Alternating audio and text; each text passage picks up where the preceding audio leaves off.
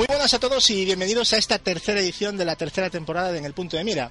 Hoy, sin más dilación, tenemos el inmenso placer de traer a nuestro podcast a una persona que, sobre todo, gente de mi quinta, lo conocimos escuchándolo en un programa de videojuegos de, bueno, de los 40 principales llamado Game 40. Otros viéndolo en la tele en programas como el VitaBit, de, emitido en la 2, pero seguramente muchos de vosotros lo recordaréis por su participación en el Pixel de Mary Station entre los años 2011 y 2013. En fin, eh, sin más, eh, pasemos a dar una calurosa bienvenida a Guillén Caballé. Muy buenas noches, Guillén, y muchas gracias por aceptar nuestra invitación al podcast. Pues encantado de estar aquí. Lo de calurosa casi sobraba, ¿sabes? Es no, que sé, no cuándo se emite el programa, pero tampoco es cuestión de abusar de la hora de calor. Se emite los domingos eh, a una hora bastante nocturna. Sobre Que la- hace calor, que no hace falta que sea calurosa. No Ah, vale, no te he pillado el chiste. Venga, rebobinamos.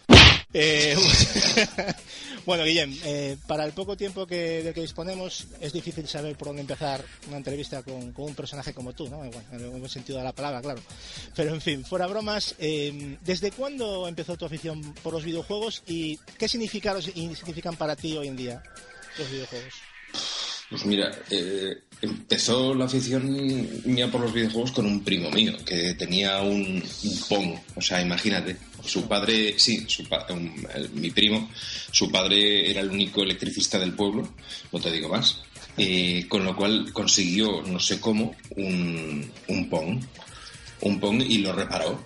Y lo reparó y lo conectó a las televisiones de entonces, de los años 70. O sea, te puedes imaginar, blanco y negro y con una conexión que se inventó él por sabe Dios dónde. Y a partir de ahí, pues todo fue evolucionando un poco. Supongo más adelante la pubertad, pues las, los tipos recreativos. Y, y recuerdo perfectamente que mi, madre siempre se quejaba porque me gastaba la paga en, en los recreativos. Me decía, esto no te va a llevar a ningún lado, hijo mío, esto no te va a llevar a ningún lado. Efectivamente, no me ha llevado a ningún lado. Bueno, algún sitio seguramente que sí. Algo No, así. sigo en mi casa.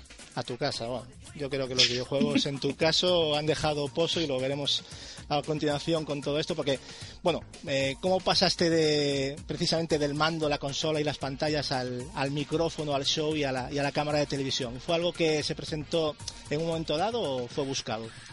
A ver, em, lo de la radio viene justo, bueno, a los 13 años me meto en, emisoras de radio, me meto en Radio Joven de Sitges, me meto en Radio Flix, luego un poco más tarde, y, la radio ha sido siempre mi, profesión y mi afición más grande.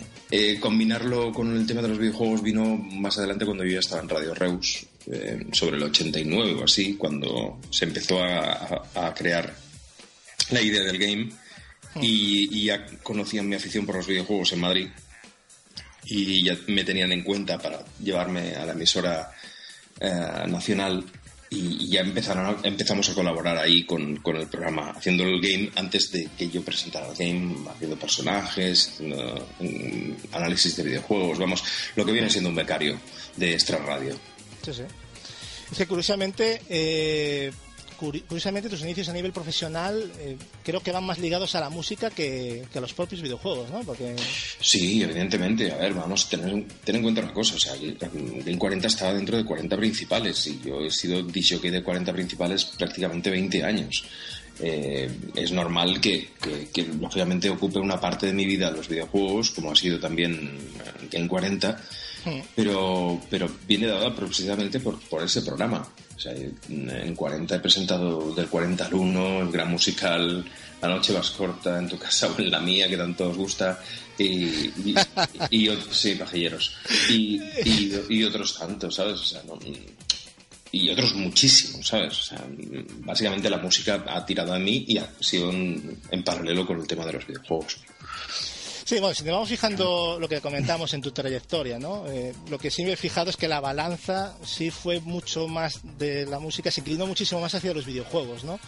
Y yo no sé si fue algo circunstancial o tú personalmente tenías inquietudes por meterte en temas de videojuegos, aparte de no, los gustos. No, no estoy de acuerdo en el tema de se inclina más hacia los videojuegos. Eh, al, al, cabo del tiempo parece que, que, queda mucho más el tema de los videojuegos, ¿no? En sí. cuanto a televisión se refiere, pero um, en cuanto a programas de televisión solo he hecho uno, Vitabit. O sea, de, de, videojuegos, ni más ni menos. Programas musicales, te podría de televisión te podría hablar de cuatro al menos. Sí, tienes y, la, los 40 principales que has dicho, que del 40 al 1, ese es de radio, luego es Click Club y, Video, de, ¿no? y también de televisión en el Plus, luego Click Club Video, lógicamente, y, Hmm. y también Rocola en, en, esto, en Canal Plus y en 40TV, y lógicamente también en MTV Kabuki, y los Sí, repasos claro. de la lista de Kabuki y, y de, de MTV. O sea, realmente la música ha tirado muchísimo más de mí que los videojuegos. Lo que pasa es que, a ver, yo empecé en la televisión gracias a los videojuegos y eso poca gente lo sabe. Y es que al, el que era director o que acabó siendo director de Click Lab Video, a mí me reclamó como presentador del Game 40 para que le hiciera los guiones de un programa que se llamaba Vitabit y que estaba a punto de ser cancelado en televisión española. Eh, evidentemente se canceló antes de que yo entrara, pero cuando se inició el proyecto para, para Click Lab Video me volvió a reclamar. Y cuando terminó el proyecto de Click Lab Video me reclamó también para, para Vitabit. Son cosas que van ligadas la una en la, en la, y la otra en, en, mi vida. La verdad es que no puedo deshacerme de la una y, y, y está mucho más ligado de, de lo que parece. Sí. Ya centrándonos un poquito en el tema de, de Game 40, ¿no? que yo creo que es un, programa que te dio mucho ¿no? a nivel de, de, videojuegos y se te dio a conocer bastante, sobre todo en el mundillo de, los videojugadores. ¿no? Creo que este programa empezó por el, bueno, a principios de los 90, pero tú entraste un año más tarde o dos ¿no? de, del proyecto. El proyecto, yo, yo estaba en el proyecto desde un principio, lo que pasa es que estaba colaborando desde Radio Reus para, para, para 40 en general a nivel estatal ya fue en el 92 y, y, justo en el 93 pues mmm, tengo que hacer la mili en Madrid. Curiosamente ya cuando ya estaba fichado por Radio Madrid pues ellos, la gente de Radio Madrid pues, o el director de 40 de esa época me arregla la mili en teoría para que yo pueda hacer radio y presentar el Game 40 desde Madrid. Uh -huh. me la arregló también que acabé en Bosnia o sea que Ostras. sí sí. Madre mía. Sí, pero bueno, a, a ver, en sección de aerotransporte, es decir, eh, acabé en, una, en, en, la guerra de una forma testimonial, ¿no? llevando a, la, a, los legionarios y a los paracaidistas desde Torrejón hasta Split. Madre, eso sí que ya no lo, no lo sabía. Sí. Eso que he leído algunas entrevistas tuyas, pero eso no, no, no sé si lo has contado. Es, la primera vez que lo comento, creo. Pues sí, que no. Me parecía muy, muy interesante, pero bueno, sí. Bueno, y, y, hablando, siguiendo con Game 40, eh, ¿qué significó Game 40 para ti en la época en la que a los que nos gustaban los videojuegos casi se señalaba por la calle, ¿no? ¿Os esperabais tanto éxito realmente? No, no, y, y te voy a decir por qué. Eh, primero nos ponían a los, a los, lunes a las 9 de la noche. Y dices tú, pues vale. Y ya para, con ajustes de programación, acabamos los domingos a las 9 de la noche. Que eso fue la mayoría de nuestro horario. Eh, ¿Qué es lo que normalmente hay en la radio un domingo por la noche, a las 9? Fútbol. Sí. Bingo. Sí, Bingo. fútbol. Todo el carrusel, todo el tiempo de juego, todo lo que puedas pillar por la radio deportiva del mundo está a las 9 de la noche en las emisoras sonando a tu castaña. Eh, la competencia es como si tú fueras una película de la 2 y estuvieran dando una final del campeonato del mundo de la selección española. Sí. O sea, es, es, que era así. Y aún así, pues llegamos a las cuotas de audiencia que llegamos, que, que, que eran escandalosamente buenas, porque yo, nadie tenía, salvo cuatro zumbaos que estábamos en esa radio, la visión de que, de que los videojuegos podían triunfar en un medio radiofónico sin verlos. De hecho, las compañías de videojuegos primero flipaban en colores. Es decir, vamos a ver, no estáis en una tele, no sois una revista, ¿cómo puedo enseñar mi videojuego? Sí. Claro. Ahora todos tenéis podcast y todos habláis de esto y todo, y, pero en aquel momento, en los años 90, cuando las consolas por aquel entonces eran la Super NES y alguna que otra, y ya empezaban a ver el cambio generacional, nosotros pillamos el primer cambio generacional bestia con la PlayStation, la Saturn, y tantas otras consolas que vinieron después, la Mega Drive, la Mega CD. Sí. O sea, estamos hablando de unas consolas que tenían cierta repercusión, pero que no eran no eran no eran la bomba, ¿sabes? Entonces, digamos que estábamos abriendo camino y que la audiencia al final eh, nos, nos llevó, nos llevó en, volandas. Sí, sí, porque es que es lo que digo, ¿no? Y aparte que es que la, repercusión que tenían los videojuegos en aquella época no se puede comparar a lo que tienen hoy en día. Y en cambio hoy en día es curioso, ¿no? Que, ¿Por qué crees que, que no hay cabida en ninguna emisora para un programa como Game 40? Cuando has demostrado que ahora más que nunca los videojuegos gozan de más salud, ¿no? Que cuando tú hacías Game 40, por ejemplo. Porque la forma de comunicación ha cambiado. O sea, porque yo creo que el futuro de la comunicación del videojuego es la que estáis haciendo vosotros. Porque ahora ni siquiera las revistas de videojuegos tienen cabida en ningún lado que no sea Internet. Porque ahora mmm, están e, igual que la forma de comunicación hacia lo audiovisual que te haces en casa ha cambiado, eh, estoy hablando de YouTube, básicamente, eh, la comunicación ahora en las emisoras ha cambiado también. O sea, ten en cuenta que ahora las emisoras de Radio Fórmula, como puede ser 40, tienen muy pocos programas, uno o dos en su parrilla.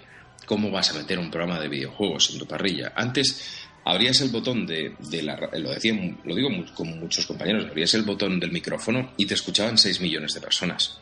Claro, quieras o no, pillabas un cacho de esas 6 millones de personas que eran mm, que seguían tu tendencia de videojuegos.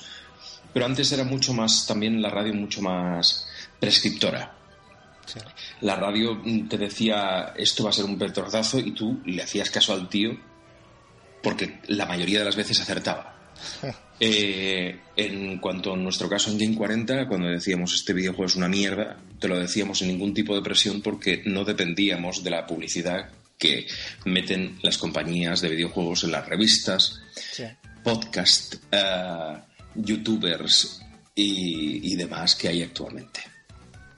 Y una cosa, Guillem, eh, ¿de verdad nunca se dio la oportunidad de volver a hacer algo como Game 40 o se le dio carpetazo total? ¿En la radio o dónde? En la radio. En la radio no, en la radio el, director de entonces, que fue un visionario en su casa cagando, eh, dijo que Game 40 había terminado y que yo tenía demasiado trabajo. En realidad tenía demasiado trabajo. Tenía la tele, tenía el, gran musical y tenía el programa de, de cerda, digo, de sexo.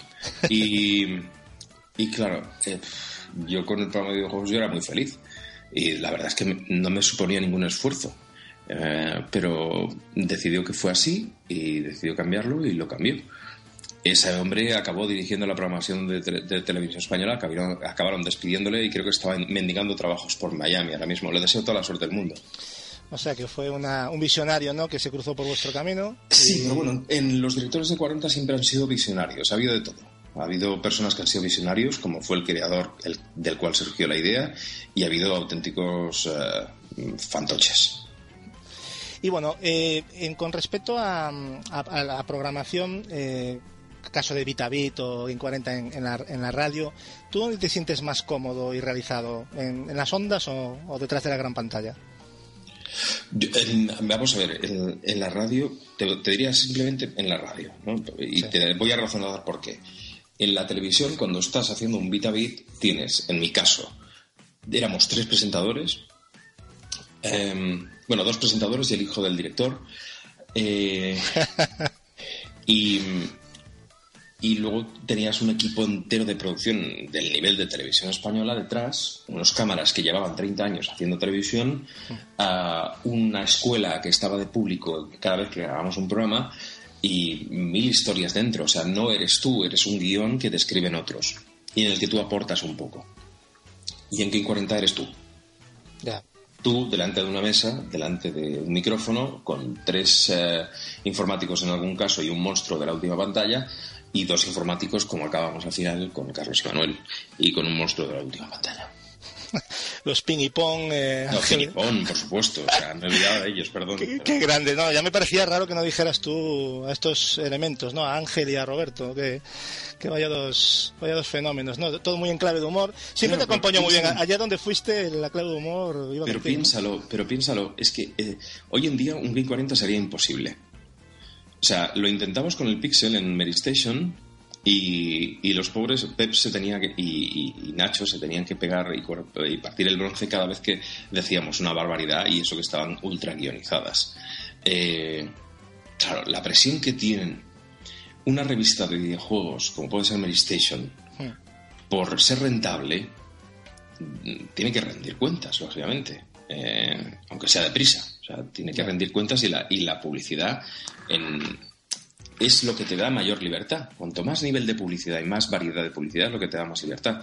Cuando tu publicidad se limita básicamente al mercado que estás vendiendo, estás completamente coartado. O sea, como la revista Cinemanía. O sea, ¿quién te anuncia? Pues la Warner, Paramount y las mil productoras Disney y los que sean. Si te pones a parir una película, estos al mes siguiente no te ponen publicidad. Pues pasa exactamente lo mismo con los videojuegos. Las presiones que teníamos de Cosmedia, de, de, de, Sony y de mil cosas más eran cojonudas. se me acuerdo que retiraron una campaña por un comentario que hicimos nosotros sobre el Resident Evil 6, que es una puta mierda. O sea, esos rumores de que... No, no, esos rumores entonces se confirman una vez más, ¿no? No, no son rumores, es la verdad. no, hay gente que se cree que son patrañas. Yo lo sé por gente que conozco, incluso que estuvo en Mary Station y no, no, digo que sea Mary Station solo. No, no, son todos, son, todos. Mira, Manuel Martín Vivaldi, que era uno de los informáticos, siempre que digo esto, siempre se arrepiente de lo que dijo, pero tiene más razón que un santo. Coge la nota de un videojuego en cualquier revista, tanto electrónica como de papel. Réstale la publicidad que hay en esa misma revista de ese mismo producto y tendrás la nota verdadera. Es, es que es así, es así si no le haces la pelota a las compañías de videojuegos, no, no, generas publicidad. Si no tienes publicidad, al redactor de turno lo echan o le bajan el sueldo o se acaba el programa. Es tan sencillo como eso. El poder que tienen ahora mismo las compañías de los videojuegos sobre los medios de difusión de los, de los videojuegos mismos es absolutamente apabullante. Y el, y el chantaje que les hacen constantemente es digno de delito de juzgado de guardia hay que entender que ellos tienen que ganarse su dinero, pero eso no crees que al final desvirtúa un poquito lo que es para lo que están, ¿no? Para informar y, o sea, eso al final es una putada, ¿no? Trabajar en esas condiciones. No, la, putada es que existan, la, putada es que existan departamentos de marketing en España de las propias compañías. O sea, es algo que no, que no hace ninguna puñetera falta. Ya, Sí, porque al final la gente, eso, eso la gente hoy en día lo tiene más que calado y de ahí vienen las cosas que vienen. Tú tienes un videojuego, y voy a hablar directamente de un videojuego. Resident Evil 6, que no respeta el concepto del videojuego de los que fueron los cinco anteriores. Como muchos otros. Como muchos otros. No creo que es un ejemplo. Bien, no, no, no. Ejemplo. El último Gears of War, por ejemplo, que no lo dirigió él mismo, por ejemplo. Sí. Vale. Y tú le das la crítica y dices, mira, no sigues la misma tendencia de este videojuego que nos gustaba a todos girarnos como si tuviéramos el cuello entablillado en este videojuego. Nos gustaba disparar a los zombies elevando la, la escopeta apuntando a la cabeza. Y lo que me has hecho es un Gears of War con zombies. Ni más ni menos. Claro, eso se lo dices a esta gente y esta gente monta el cólera. Es cojonudo como defienden un producto que ni ellos mismos han hecho. Eso es un departamento de marketing. Alguien que defiende un producto de la compañía que ni siquiera ha creado en lo más mínimo. Cuando me viene el, creador de, de, Resident Evil 6 y yo le digo eso a la cara, estoy seguro que no, que seguramente no sería tan beligerante como son los departamentos de marketing de cualquiera de las compañías de videojuegos españolas, salvo raras excepciones. A menos que haya hecho Lord of Shadows. También. También. Bonito chiste para frikis. Sí, sí, sí. Es, un enamorado de, de Castlevania y, de, y del amigo Enrique. Pero bueno, ¿qué le vamos a hacer? Yo Aquí hay opiniones para todos los gustos, ¿no? Y yo creo que se trata bien de eso. Yo no lo veo el, ejemplo igual que lo de Resident Evil que estás diciendo, pero, pero bueno, ya son gustos personales. Bueno, Guillén, ya que estás con el tema del, del pixel, eh, ¿cómo, ¿cómo surgió el tema del pixel y el personaje creado con él? Aunque muchos pensamos que eres tú mismo en potencia. Lo haces bien, porque lo único soy yo mismo, ni más ni menos. el pixel está hecho en mi casa con una cámara enfocando en, en el de esto, la, estantería de mi despacho y, además con, unos medios lamentables, pero, pero, pero funcionaba. Y de hecho funciona tan bien que ahora pues Karen lo está haciendo de maravilla, que es lo que necesitaba el Pixel, un par de tetas. Yo voté por yo voté por la pelirroja que te reemplazó, ¿eh? Debo, debo decirlo. Bueno, eh, ah, yo pues no entiendo por qué, porque precisamente la pelirroja que me reemplazó no enseñaba mucho las tetas, así que... sí, la, promesa no cumplida. De hecho, creo que la echaron precisamente por esa, por feminazi o algo parecido. Algo escuché yo de eso, de lo de feminazi, sí.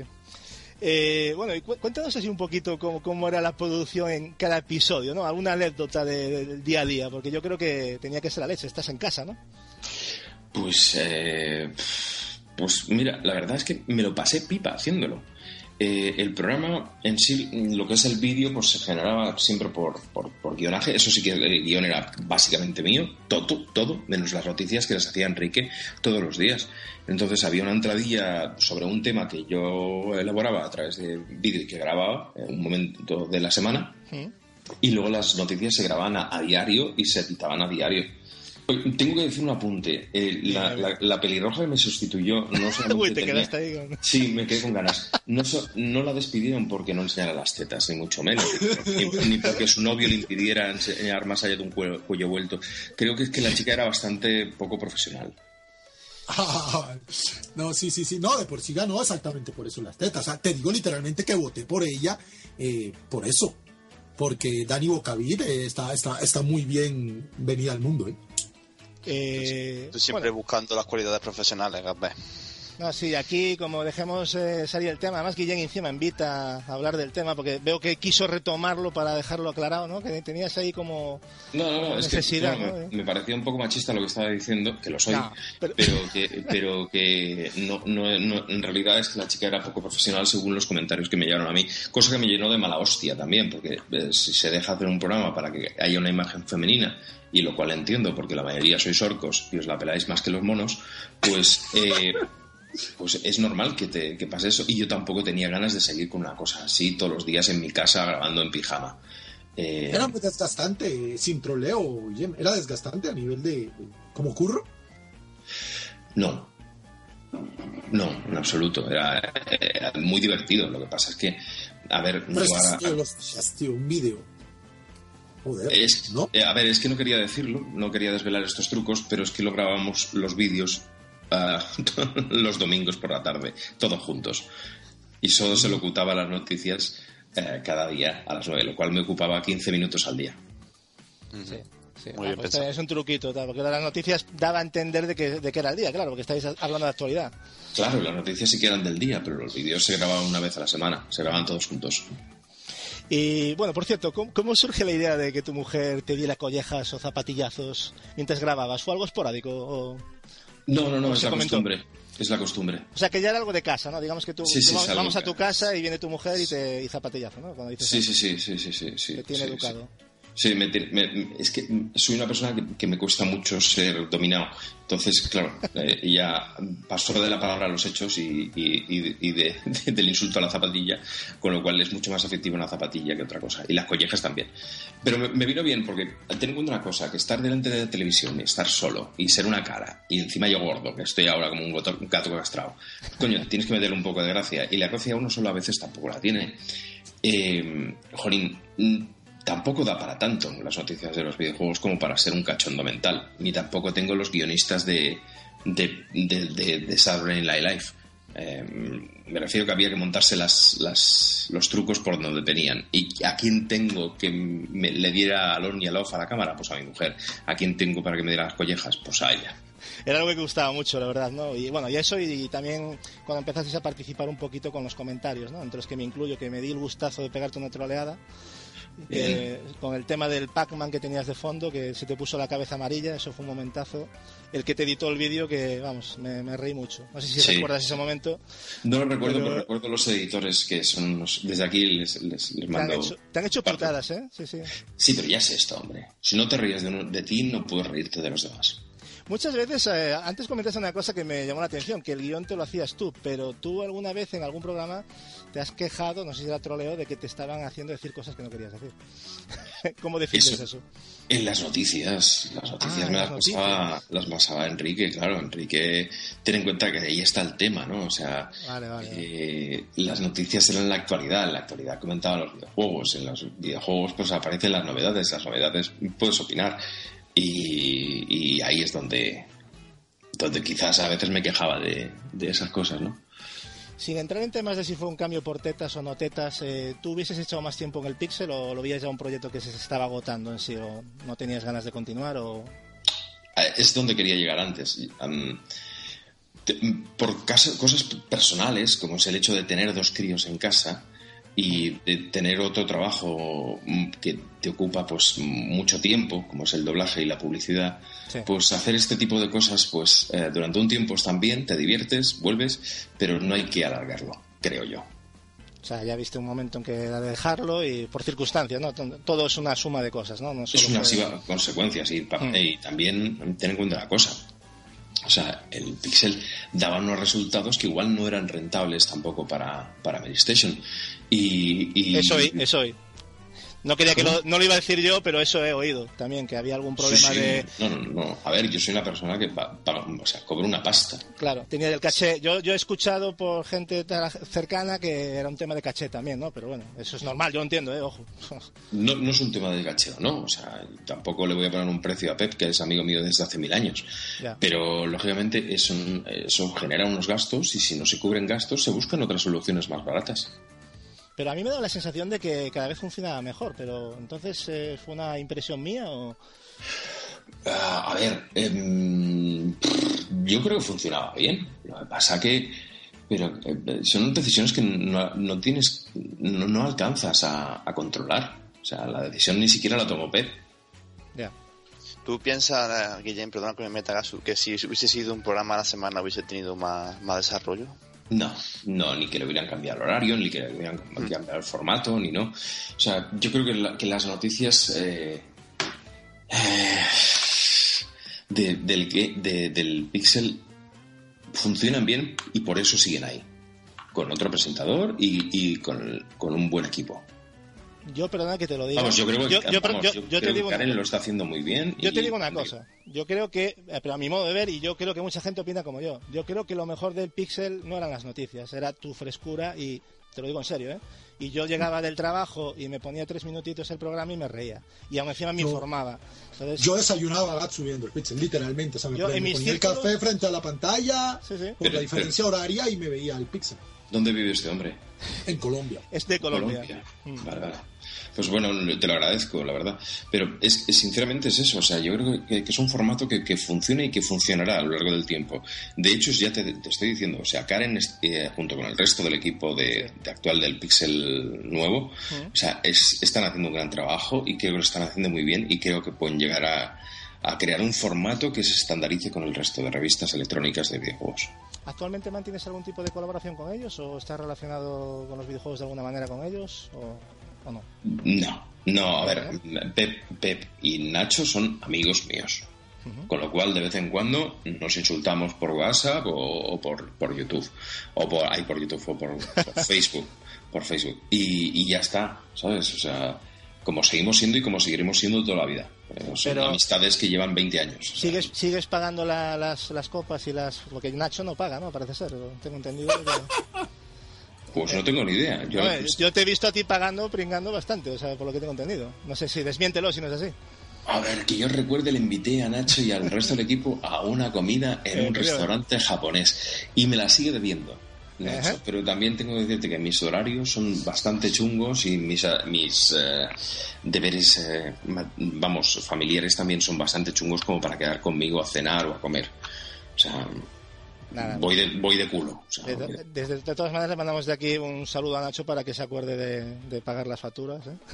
con ah, los amigos, me refiero. ¿eh? Eso las otras ya no lo sé. Digo las facturas con los amigos, evidentemente. Estaría muy bien. Y, nada. una cosa, Guillem, ¿te gustaría retomar algún proyecto, hacer algo nuevo relacionado con videojuegos o tus proyectos ya distan mucho de esto? Mira, eh, no lo sé. Nunca, o sea, siempre en mi vida me he dejado llevar un poco por la corriente. Nunca he creado un formato hasta que no se me ha pedido. No soy de los que voy presentando proyectos en las televisiones, ni en las radios, ni en nada. O sea, cuando me han dicho, oye, he tenido la suerte también, ¿eh? O sea, puedo ir de chulo en ese sentido, ¿no? Pero he tenido la suerte de que, oye, mira, eh, queremos que presentes esto tú en los videojuegos. Ah, pues muy bien. Queremos que presentes tú este programa de, televisión de, entrevistas como era Kabuki. Pues muy bien, me largo de 40 TV y me voy con vosotros. Me voy a TV. Pues vale, muy bien. Me llama Cadena 100 y quiere que presente el repaso de la lista, los 100 de la 100 entonces, o Hot 100, como se llamó después conmigo. Pues perfecto, fenomenal. O sea, siempre me han venido a mí con los proyectos nunca he ido a buscarlos. Y yo creo que es la mejor forma también de descansar un poco el cerebro. Todo aquel que está buscando proyectos todo el rato y está proponiendo formatos, eh, que lo veo muy bien cuando te tienes que abrir un hueco en esta profesión. Pero creo yo que ya a base de pedos me he abierto yo el mío.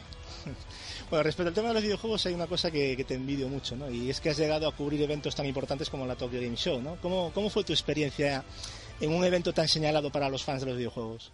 Ni me acuerdo ya, tío. Ya ni te acuerdas. 40, Fue en 40, fue un... Sí. O sea, no, no sabía ni dónde estaba, no sabía ni qué estaba haciendo, no sabía eh, en aquel momento cuáles eran las conferencias, todo el mundo me hablaba en japonés, yo no me enteraba de una mierda. Eh, sí, lo mejor que hicimos en Game 40 fue mandar al E3 a Manuel y a Carlos. A varios E3. Ahí es donde disfrutaron y sacaron más chicha. Y a mí cuando me mandaron ahí fue como si mandaran una rana a la luna. O sea, Claro, no me a enteré de nada. claro, tela, ¿eh? No me enteré de nada. Que. Tengo que volver a Japón para enterarme de lo que hice allí, otra vez. Uy, a lo mejor tienes un hijo secreto o algo, yo qué sé, vete tú a saber. Si vemos un chinito con gafas, un No japonés, creo. No, no, así... no creo. ¿No? Bueno, No, no creo, no creo. nada, saludos a tu mujer, era una broma. ¿Quieres, qué Eh. quieres, quieres- quieres decirme alguna cosa? ¿Quieres comunicarme algo que no sepa? Bueno, No, no, no, no, luego si quieres hablamos, mm, pero no, no, no es nada, no es nada serio. No. Te iba a preguntar, ¿conozco a tu madre o algo? No, no lo sé, oye, vete tú a saber, a lo mejor tenemos algo que ver, no lo sé. Esto lo podemos comentar luego si quieres. Comparamos libros de familia, lo que tú quieras, Guillem, ya sabes que estamos aquí. Basta, basta, basta, que vamos mal. Sí, basta que nos desviamos. Eh, y aparte de este, ¿has cubierto algún evento que recuerdes del estilo o, o que no hablas en japonés? Ah, jolín, es que ten en cuenta una cosa, yo lo, lo que hice en Game 40 y lo que hice en BTV es conductor, básicamente. Yo no soy... mm, y donde me he especializado más y donde he dado más especializa- y he opinado más ha sido en, en el Pixel. Eh, en lo que hacía en Game 40 y cubriendo estas cosas eh, era mandar a la gente que sabía para cubrir los eventos que querían hablarme de ellos. Y yo creo que lo más apropiado. Primero porque no tenía tiempo y segundo porque lo que me pasó en, en, en Japón es fue un ejemplo claro de que no debía ir a cubrir este tipo de eventos. Pues yo, yo eso me lo perdí, no, no lo vi, ¿eh? no, no seguí ese evento en concreto que cubriste. Sé que lo cubriste por, por informaciones, pero no. Pero sí, tuvo que ser bastante curioso, ¿no?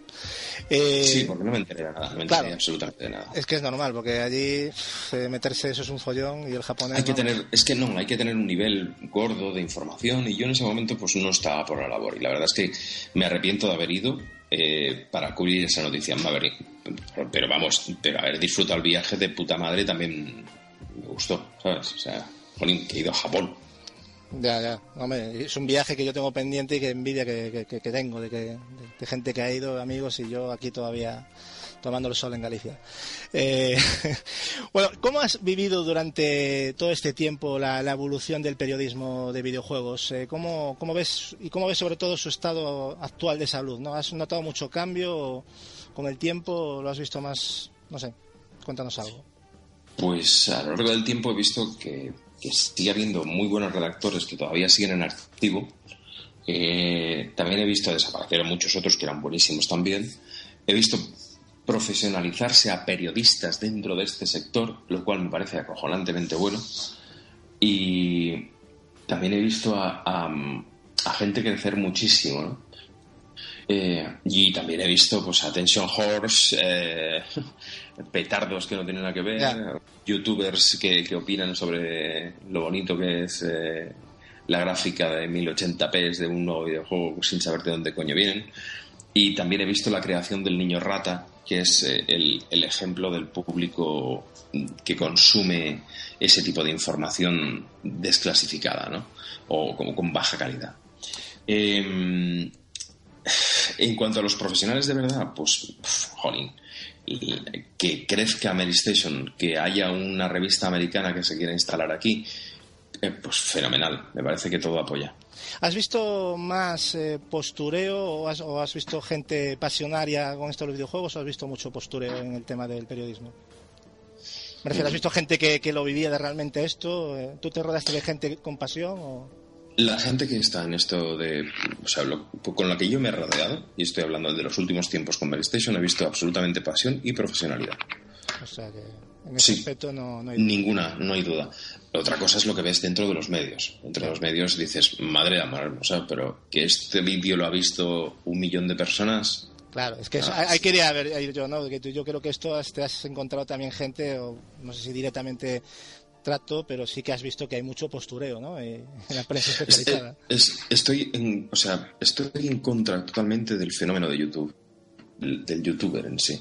Del, el del que se cree que es prescriptor sin tener ni puñetera idea y lo único que quiere es tener más y más y más y más ah, afiliados a su cuenta o seguidores.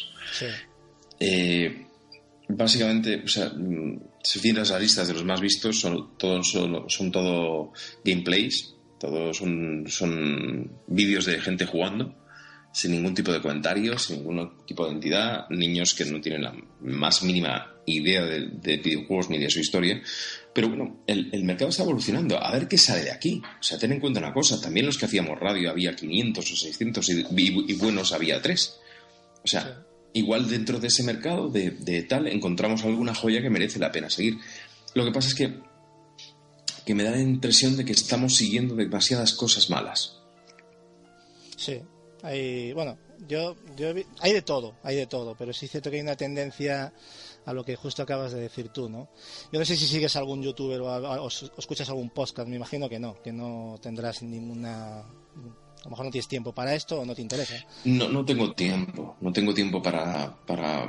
Bueno, sinceramente, mira, te voy a decir que sí. Te voy a decir que sí que sí Sorpréndenos. algunos. Sí, porque como sí que estoy enganchado al, al Clash of Clans de, de el videojuego para smartphones y para tablets, estoy muy enganchado. Tengo una base fantástica y un ayuntamiento nivel 8 ya. O sea, sí que he seguido algún youtuber eh, español que me hablaba de cómo defender y cómo crear una buena base. Ahí sí que he seguido los consejos. Y recalco lo de español porque la mayoría de los casos siempre, en estos tutoriales, siempre acabas hablando en colombiano. Eh, Desde aquí saludo a Colombia y... y, y Tienes aquí a Colombia, aquí mismo, Exacto. aquí mismo tienes un colombiano. Sí, sí, sí, pero es curioso, ¿eh? O sea, como, como nos ganan por la derecha y nos pasan por la derecha toda Latinoamérica en cuanto a tutoriales, nos pasan. Bueno, y dinos... También eh, son más, ¿eh? También son más. Sí, hombre, Oh, y en evidentemente. cuanto ¿no? a youtubers de calidad también. Bueno, no- Preséntamelos si puede ser algún día. ¿A quién? A- a ver, sí, sí, luego, luego os paso los teléfonos. Sí, sí. Eh, eh, Guillem, ¿en qué crees que ha cambiado el mundo de los videojuegos de los 90 a la actualidad? Básicamente, así, a primera vista. Para ti, ¿cuál es el gran cambio? Ya sé que es una pregunta un poco profunda. No, no, para- es, es- es muy sencilla de contestar, creo yo. O sea, eh, esto es una industria del ocio. Eh, si, si comparamos esta industria del ocio con otras industrias del ocio, como pueden ser el cine y cualquier otro tipo de entretenimiento, eh, um, como puede ser, yo qué sé, los parques de atracciones o yo qué sé, eh, las discotecas o algo parecido, o sea, ha pasado de ser underground a pasar a ser mainstream absolutamente. O sea, cualquier niño de hoy en día ya ha nacido con una consola en la mano. Cualquier Un día móvil. Una tablet, ¿no? Ahora ya. Sí, claro, son, son nacidos prácticamente con la, con la informática con la, y con la tecnología.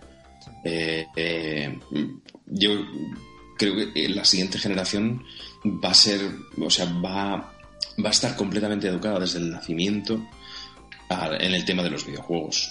Y ese es la, el cambio. El cambio no han sido los videojuegos ni la evolución de los videojuegos. Si te fijas siempre en los mandos, si coges un mando de la PlayStation 1 y coges un mando de la, de la Play 4 actualmente, ves que hay muy pocos mandos más que más botones. Pero el mando sigue siendo el mismo. Eh, la verdadera evolución del videojuego es, eh, o el salto generacional no viene con, con la PlayStation 4 ni con la One. El verdadero salto generacional está en, en cosas como como Oculus Rift, eh, como Oculus. Uf, eso es una tecnología muy interesante. Yo, la- yo he tenido la ocasión de probarla y estoy muy interesado en, en que saquen cosas, porque no sé si has tenido tú Sí, lo he de probarla.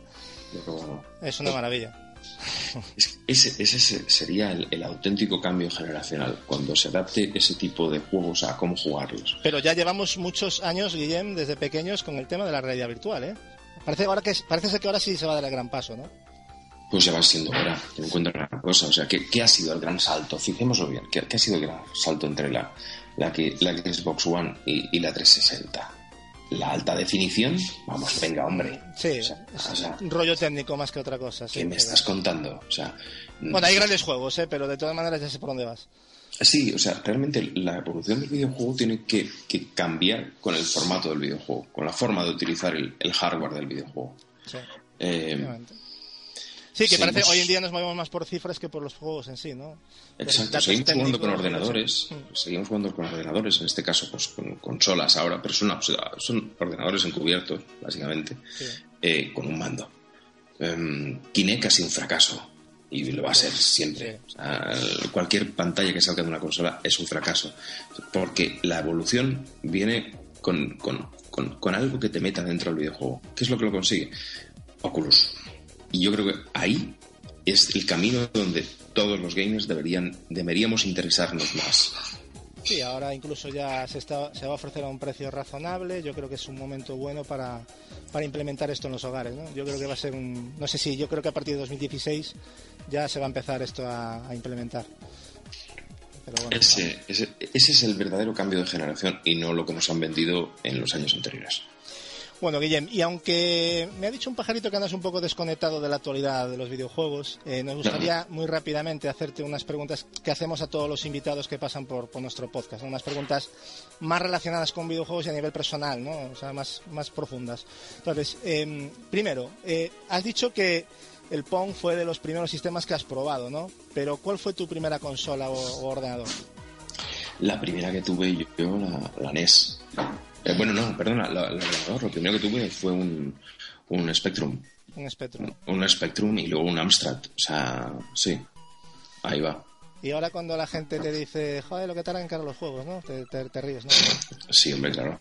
Ten en cuenta que, que yo he vivido las, las, las cintas de audio y las tres, las- el cuarto de hora, 20 minutos pasando la cinta y que, no, que por favor que uno de esos pitos no fallara. O sea, Pero si no- claro. nos quedábamos en la pantalla esperando al, al primer gráfico de la que te carga, todos ahí a ver Sí. cómo estaba hecho, y Sí, luego sí. esperabas allí 45 minutos tranquilamente. sí, sí, exacto. Exactamente, una... Y, y no nos lo tomábamos tan como ahora la gente se lo toma con los tiempos de carga y todo esto, ¿no? No, pero bueno, también eh, todo evolucionado, o sea, en cuenta una cosa, o sea, es- eso es tecnología y, y la tecnología ha ido muy por delante nuestra. Yo estoy muy contento de cómo estamos ahora utilizando los ordenadores y la velocidad. Es más, quiero más. Todos Hombre. los días todos queremos más. No va reñido, evidentemente los videojuegos son tecnología y yo creo que tiene que evolucionar, porque si no, entonces ¿para qué compramos nuevas consolas, no? Ordenadores. O sea, nos quedamos Claro. con las mismas y tan felices. Eh, ¿Qué sistemas tienes actualmente en casa? ¿Qué sistemas tengo eh, actualmente? Pues mira, tengo la 360, la, la PlayStation 4 y, y, el, y un Mac y bueno, tengo un iPad y el, el móvil. No, tienes la Play 4, sí que me... No, no contaba yo que ibas a tener la PlayStation 4. Sí, sí, la, la compré hace poco y, y, su- y sufro los rigores de su ventilador. Ah, sí. Es un Mm. poco... Hay que tener cuidado de, de dónde instalarla, no ponerla contra una pared, no tenerla... O sea, cuidado con, la, con el desalojo de aire por la parte de atrás. Eso hay que tener cuidado. Sí, sobre todo, sí. Y, y con- y con los tímpanos también. Con los tímpanos, ¿no? bueno, y de los...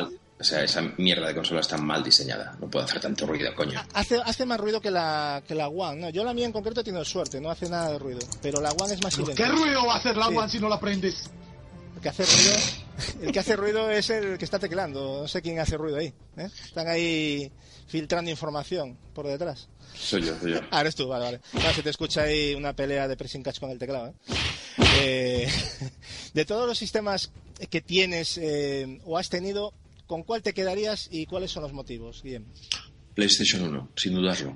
La 1 para ti fue la revolución. Absolutamente. Bueno, es que lo fue. O sea, ya no es que sea para ti, es que lo fue. Bueno, Realmente fue y ya lo está, contrario. ya- ya- ya está. A la Super NES por entretenimiento en su momento y, y la PlayStation 1 por, el- por la revolución que supuso en ese momento. Y por catálogo, ¿cuál te parece el más completo? Eh, pues claro, es que... A ver, ta- también te voy a decir, por calidad también me quedaría con la Saturn. Pero... Hombre, mira, te lo agradezco que lo digas, porque yo creo que es. La Saturn, yo creo que es una injusticia de, de consola, ¿eh? Hombre, si vamos a injusticias me voy a la Neo Geo. O sea que... Pero eso era una injusticia por precio. Hombre, claro. Si, no, si no, te aseguro que hubiese vendido como churros esa consola. Sí, hombre, es, es que es lo mejor que hubo en los 90, pero de, de calle. Era el auténtico arcade en casa, o sea, eso sí que era. Vamos, maravilla. Esa consola, de hecho, no fue nada explotada, porque tampoco tuvo tanto recorrido al final. Hombre, ten en cuenta una cosa, que su mercado fue Estados Unidos y su nivel adquisitivo estaba a nivel de, escala de Estados Unidos. Aquí en España en los 90 todavía íbamos con carro, ¿eh? Sí, sí, vamos. yo siempre soñé, he tenido sueños húmedos con la, con la Neo Geo, pero ¿qué vamos a hacer? Aún en Estados Unidos, Guillén es prohibitiva. Yo la tuve en su época y costó 800 dólares de aquella época. Imagínate. Sí, está muy, está muy cotizada, la verdad. Bueno, Guillem, eh, dinos tu género de, de videojuego favorito y tu videojuego especial de todos los tiempos. Me gusta muchísimo la estrategia en tiempo real, muchísimo. Siempre he sido fan de, de StarCraft de, y, de, y de- de videojuegos parecidos a ese tipo. Sí. Eh, mm, me gusta mm, me gustan los shot 'em ups también, no voy a negarlo, porque pero también me gustan la- los, los los videojuegos que me cuestan un, me gustan un guion. El, el motivo principal por, que, por lo que me compré la PlayStation 4 fue un videojuego, una remasterización. De hecho, la PlayStation 4 es una de las consolas de las grandes remasterizaciones. Eh, y, y- creo que, que, o sea, básicamente me compré en su momento la 360 por Gears of War y me compré la PlayStation 4 por jugar al The Last of Us. Hombre, sabía que, que estaba esperando que lo dijeras tú ya, porque... Hombre, claro, es que, vamos a ver, yo quiero que me cuenten una historia Sí, y quiero vivirla, esa historia. O sea, un amigo eh, bastante cerdo que se llama... o sea, pe- bueno, mejor no le digo el nombre, ya, porque voy a decir lo que dice que es un marrano, pero es un marrano. Me dice, mira, es el último chochito depilado, jugoso, sabiendo a fresa que me he comido en una consola. Madre mía. Claro, entonces mm, yo he jugado esa maravilla y, y tengo ganas de volver a jugarla, cosa que me pasa con muy pocos videojuegos. Y eso es lo que es la rabia que da, ¿no? O sea, como un triple A eh, puede ser tan bueno y otro triple A puede ser tan petardo.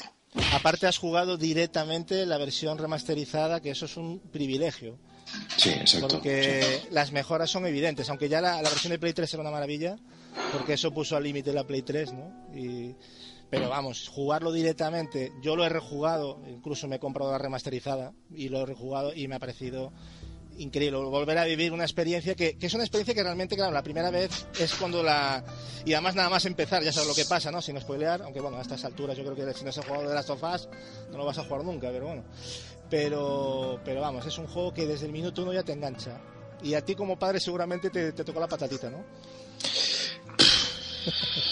Sí, sí, sí, porque eh, tiene un guion. O sea, al igual que, que otros grandes videojuegos, eh, ¿cómo se llama este? Que se me ha ido la olla también. en la trilogía de este tipo espacial. De, Eh, ah, eh, eh, Dead Ah, Space, coños. no. No, bueno, Dead Space también de un guion, pero bueno, es más un Sí, es más- survival horror. es más-. Supongo, supongo que se refiere a Mass, Mass Effect. Effect, no sé. Mass Effect, exacto. Mass Effect, sí. Sí, Claro, o sea, o sea, me gusta que me cuenten una historia. En Mass Effect me cuentan una historia, o sea, además una trilogía. En The Last of Us me cuentan una historia apocalíptica maravillosa con, con, con, con problemas auténticos de personas de verdad que están viviendo un, un tiempos de crisis y con una historia que merece la pena saber cómo, cómo termina, ¿no? Y con un guion de película. Y con un gran juego detrás, porque no solo es eso, también es un gran juego, porque hay Ya gente te que, que se piensa que solo es una historia, ni mucho menos, es un juego que te ofrece bastantes cosas. Evidentemente el punto fuerte de ese juego es esa ambientación y lo que dices tú, ¿no? O sea, es una maravilla, yo creo que es un juego que no se puede perder nadie, que tenga una Play 3 o una Play 4. ¿no? Son juegos que venden consolas, ¿eh? Sí, sí, al, mismo, al mismo tiempo, The Witcher también de adulta. O sea, Sí. A mí me parecen juegos que, que te están contando cosas ya para nuestra generación. No solo es mata-mata, no solo es eh, crea hechizos, no, no, no. O sea, es una historia. Es una historia que me gusta. De hecho, lo analizamos en un anterior podcast, eh, ese juego de Witcher 3.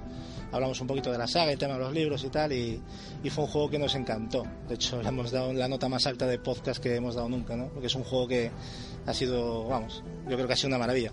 Mm. Aun con los problemas de downgrade que vino, que ya sabes que no sé si te enteraste que, que hubo un, un pequeño downgrade ahí al final, pero bueno, luego ves el juego y te olvidas de eso. Es lo que, al final lo que cuenta es que ves el juego ahí, te pones a jugar y dices tú, man, esto es chapó. ¿no? Mm, pero ¿cuál es tu videojuego especial de todos los tiempos realmente? Porque sé que tiene que haber alguno, ¿no? Ese, ese que dices tú, todos tenemos uno de, "Joder, este juego me enamoró en su momento. Cada consola tiene un juego. O sea, Sí. es que no puedo decirte uno. Es que cada consola que... que, que- Sí, hombre, eso está claro. Porque, Mira, te diría que, jolín, si me remonto al Amstrad o me remonto al Spectrum, pues te diría al cuerpo humano. que Joder, ¿sabes? Genial, viaje dentro del cuerpo humano. ¿Cómo se llama esa? La- el videojuego de la película, además, de, del, del Dennis Quaid. Era genial ese videojuego. De las infecciones dentro del cuerpo humano. Si me voy a la, a la Play 1, pues yo qué sé. uh, Echo de Dolphin. Echo de Dolphin, ese es más de. Ese estaba de más. Mega Drive. Dreamcast y Mega Drive, ¿no? Dreamcast, ¿no? En Dreamcast también había una versión de una-. Mm. Claro, o sea, cada una de estas consolas tuvo un videojuego preferido en mi caso. Eh, no puedo quedarme con un, con un videojuego que me guste hasta niveles de... de- Hombre, Play 1 tuvo Metal Gear, yo creo que Metal Gear a lo mejor. Sí, Metal Gear. historias, te gusta. Exacto, exacto, Metal Gear fue brutal. O sea, ¿Te vas a sí. pillar el Phantom Pain o lo tienes en tu agenda? Pues de momento lo que quiero en mi agenda es un poco más de tiempo para poder eh, echarle un vistazo a otro videojuego de la Play 4 remasterizado, que es el God of War. God of War. Mm. Aquí tendríamos un colaborador que no está hoy aquí que estaría contentísimo con escucharte remasterizado, remasterizado. Que hay mucha gente que está en contra de los refritos y todo esto. Buen está gusto aquí, tiene este hombre. Buen gusto tiene este Pues hombre. mira, está Eduardo de aquí que yo no sabía que había entrado. Ya está por aquí Eduardo. Pues Me, me estoy deleita- deleitando con unas palabras muy bonitas hacia Sony. Él, él tiene excusa, tenía 360 y no Play 3. Tú tienes 4 Play 3, puto enfermo. Cuatro, cuatro Play 3 cuando has estado en mi casa, en fin. Eh, Bueno, de todas formas, también de decirte que en la 360 también me compré videojuegos que no había jugado en su momento y, y los disfruté muchísimo, como, ¿cómo se llama esa? Dantes Infierno. Me Dantes un Inferno, video- sí. Claro, a mí ese, ese videojuego actualmente en la Play 4 o en la One sería un, creo que es una auténtica joya y una maravilla. Primero porque es el descenso de Dante en los infiernos vivido en videojuego y luego porque el doblaje al español es acojonante, cosa que no pasa siempre. Una grata sorpresa de juego que no sé por qué motivo siempre lo fui acumulando, acumulando ahí en la estantería y lo jugué hace apenas un año. O sea, fíjate. O sea, me dirás tú cuando... O sea, Siempre te quedan juegos. Sí, Gran juego. Sí, sí, son, son juegos visualmente espectaculares que, te, que, que son mata-mata, o sea, ni más ni menos, pero que, que me parecen que tienen una historia, lógicamente detrás es literatura, coño, ¿no? o como no va a serlo, o sea, es el, el Dante Alighieri, no me jodas, Sí. pero, y- pero, pero encima le haces una vis- un, un videojuego visualmente precioso, ¿cómo no va a ser chulo? Vivirlo y disfrutarlo. Y aparte, yo es lo que dices tú, yo un videojuego, aunque los videojuegos son, eh, los hay de muchos tipos, pero a mí me encanta que cuenten una historia. Es que Sí, no lo puedo, yo ahora mismo, y además con la edad, yo creo, en mi caso, yo con la edad me dado cuenta de que cada vez eh, soy más exigente con el tema de los de las historias. No sé si a ti te pasa, pero a mí con el tiempo, me- o sea, si un juego no me engancha por guion, es raro que lo continúe. Sí, sí, sí. Me ha pasado ahora. mm, yo supongo que tendré que darle una, una segunda vuelta, ¿eh? Y seguramente ahora me vais a echar los perros. Pero he empezado una partida, he estado jugando un par de horas y no he sentido ningún interés en volver a jugar. Y mira que todo el mundo me ha dicho que es cocaína pura, ¿eh? El Blood, el Bloodhorn o algo así. Bloodborne, Bloodborne. Bloodborne, Bloodborne, sí. Bloodborne. Es Y- adición jugable más que otra cosa, porque a nivel de historia tampoco te creas que es una... La Eh, tiene, pero vamos. Tiene una gran trama, pero sobre todo en su contexto. No te la dan directamente. exactamente, no. enti- entiendo por qué no te puede enganchar. De entrada, ¿eh? Luego seguramente eh, será de los videojuegos que empiezas a jugar y luego te enganchan. Pero de entrada a mí no me ha enganchado. Por el- la forma de jugar, el renacer, el no sé qué, el qué es esto, por qué mato a este. No me dan un contexto ni una historia. Eso es lo que yo te digo, eso es lo que le estaba comentando yo, ¿no? Mm. ¿Y has probado el Devil Within? Porque ya que hablaste de Resident Evil, ¿lo has llegado a jugar a Devil Within? Es una de mis eh, asignaturas pendientes, Pues ya, ya nos contarás porque yo creo que ese juego te va a gustar. seguramente. Y yo creo que es el camino que debería tomar Resident Evil, solo te digo eso. Mira, Ya. pues mira, ya me das más ganas de jugarlo. Ya veremos si, si es así cuando lo juegues, pero a mí mm, es la, cuando lo acabé es, la, es con lo que me quedo. Bueno, ya has dicho que ya no te lo pregunto, porque te iba a preguntar sobre si te gustan más los juegos multijugador o de un solo jugador, creo que te gusta más vivir las historias tú solo, ¿no? Y, Mira, eh, sí y no. ah, o sea, o sea, que tienes tu sí. rollo multi, a ver, cuenta. Sí, con- sí, o sea, no sé si vosotros os acordaréis de- del, del cooperativo de muchos juegos, vamos, lógicamente, pero el Gears of War, jugar en cooperativo y pasarte el nivel pesadilla era una auténtica aventura genial. Sí, sí, O sea, era auténtico. Y ese, y ese formato no se ha explotado mucho. El cooperativo. Más que y- competitivo, yo prefiero cooperativo también. Claro, el cooperativo me parece un, un- un formato de juego que, que, que, jolín, no necesita ser 14. O sea, es como cuando estás jugando al FIFA. O sea, el FIFA necesita ser 2. Pues bien, pues ¿por qué no se explota más en, en shot 'em en survival horrors, en, en juegos como... Joder, ¿no molaría jugar en cooperativo en el de Last of Us? Dime que no. Sí, muchos dicen que mataría la experiencia. Fíjate, hay, hay de todas las opiniones, ¿no? Yo no lo sé. Yo creo que es un juego que a lo mejor es para una experiencia de un solo jugador, pero a lo mejor funcionaría, no lo sé. Claro, ten en cuenta que, a ver, yo me pasé el Gears of War solo y luego con mi colega Rafa, pues, eh, eh, pues le pegamos al cooperativo para pasarnos el nivel pesadilla. Y fue genial, porque las risas que te pegas a través de la, de la consola es fantástico. Entonces, Sí.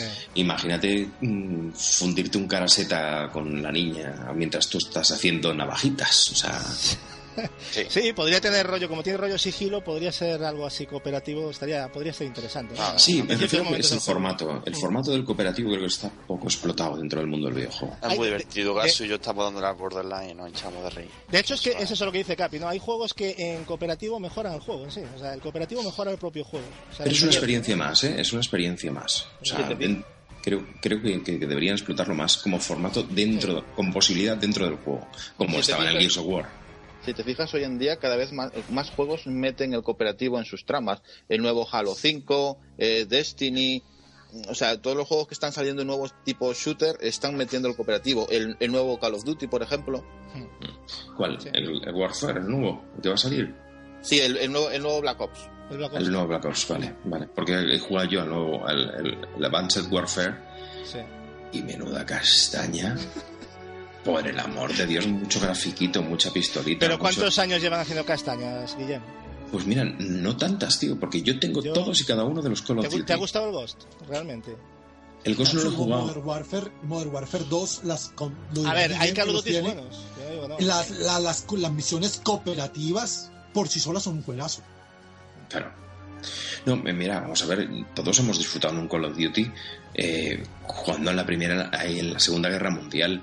O sea, todos hemos disfrutado Sí, en la guerra de trincheras. Hombre. Todos hemos disfrutado en- haciendo de francotirador y de, y de, de seta en cualquiera de las, de las versiones anteriores. Yo creo que con el primer Warfare ya dijimos, mira, podrías dejarlo ahí.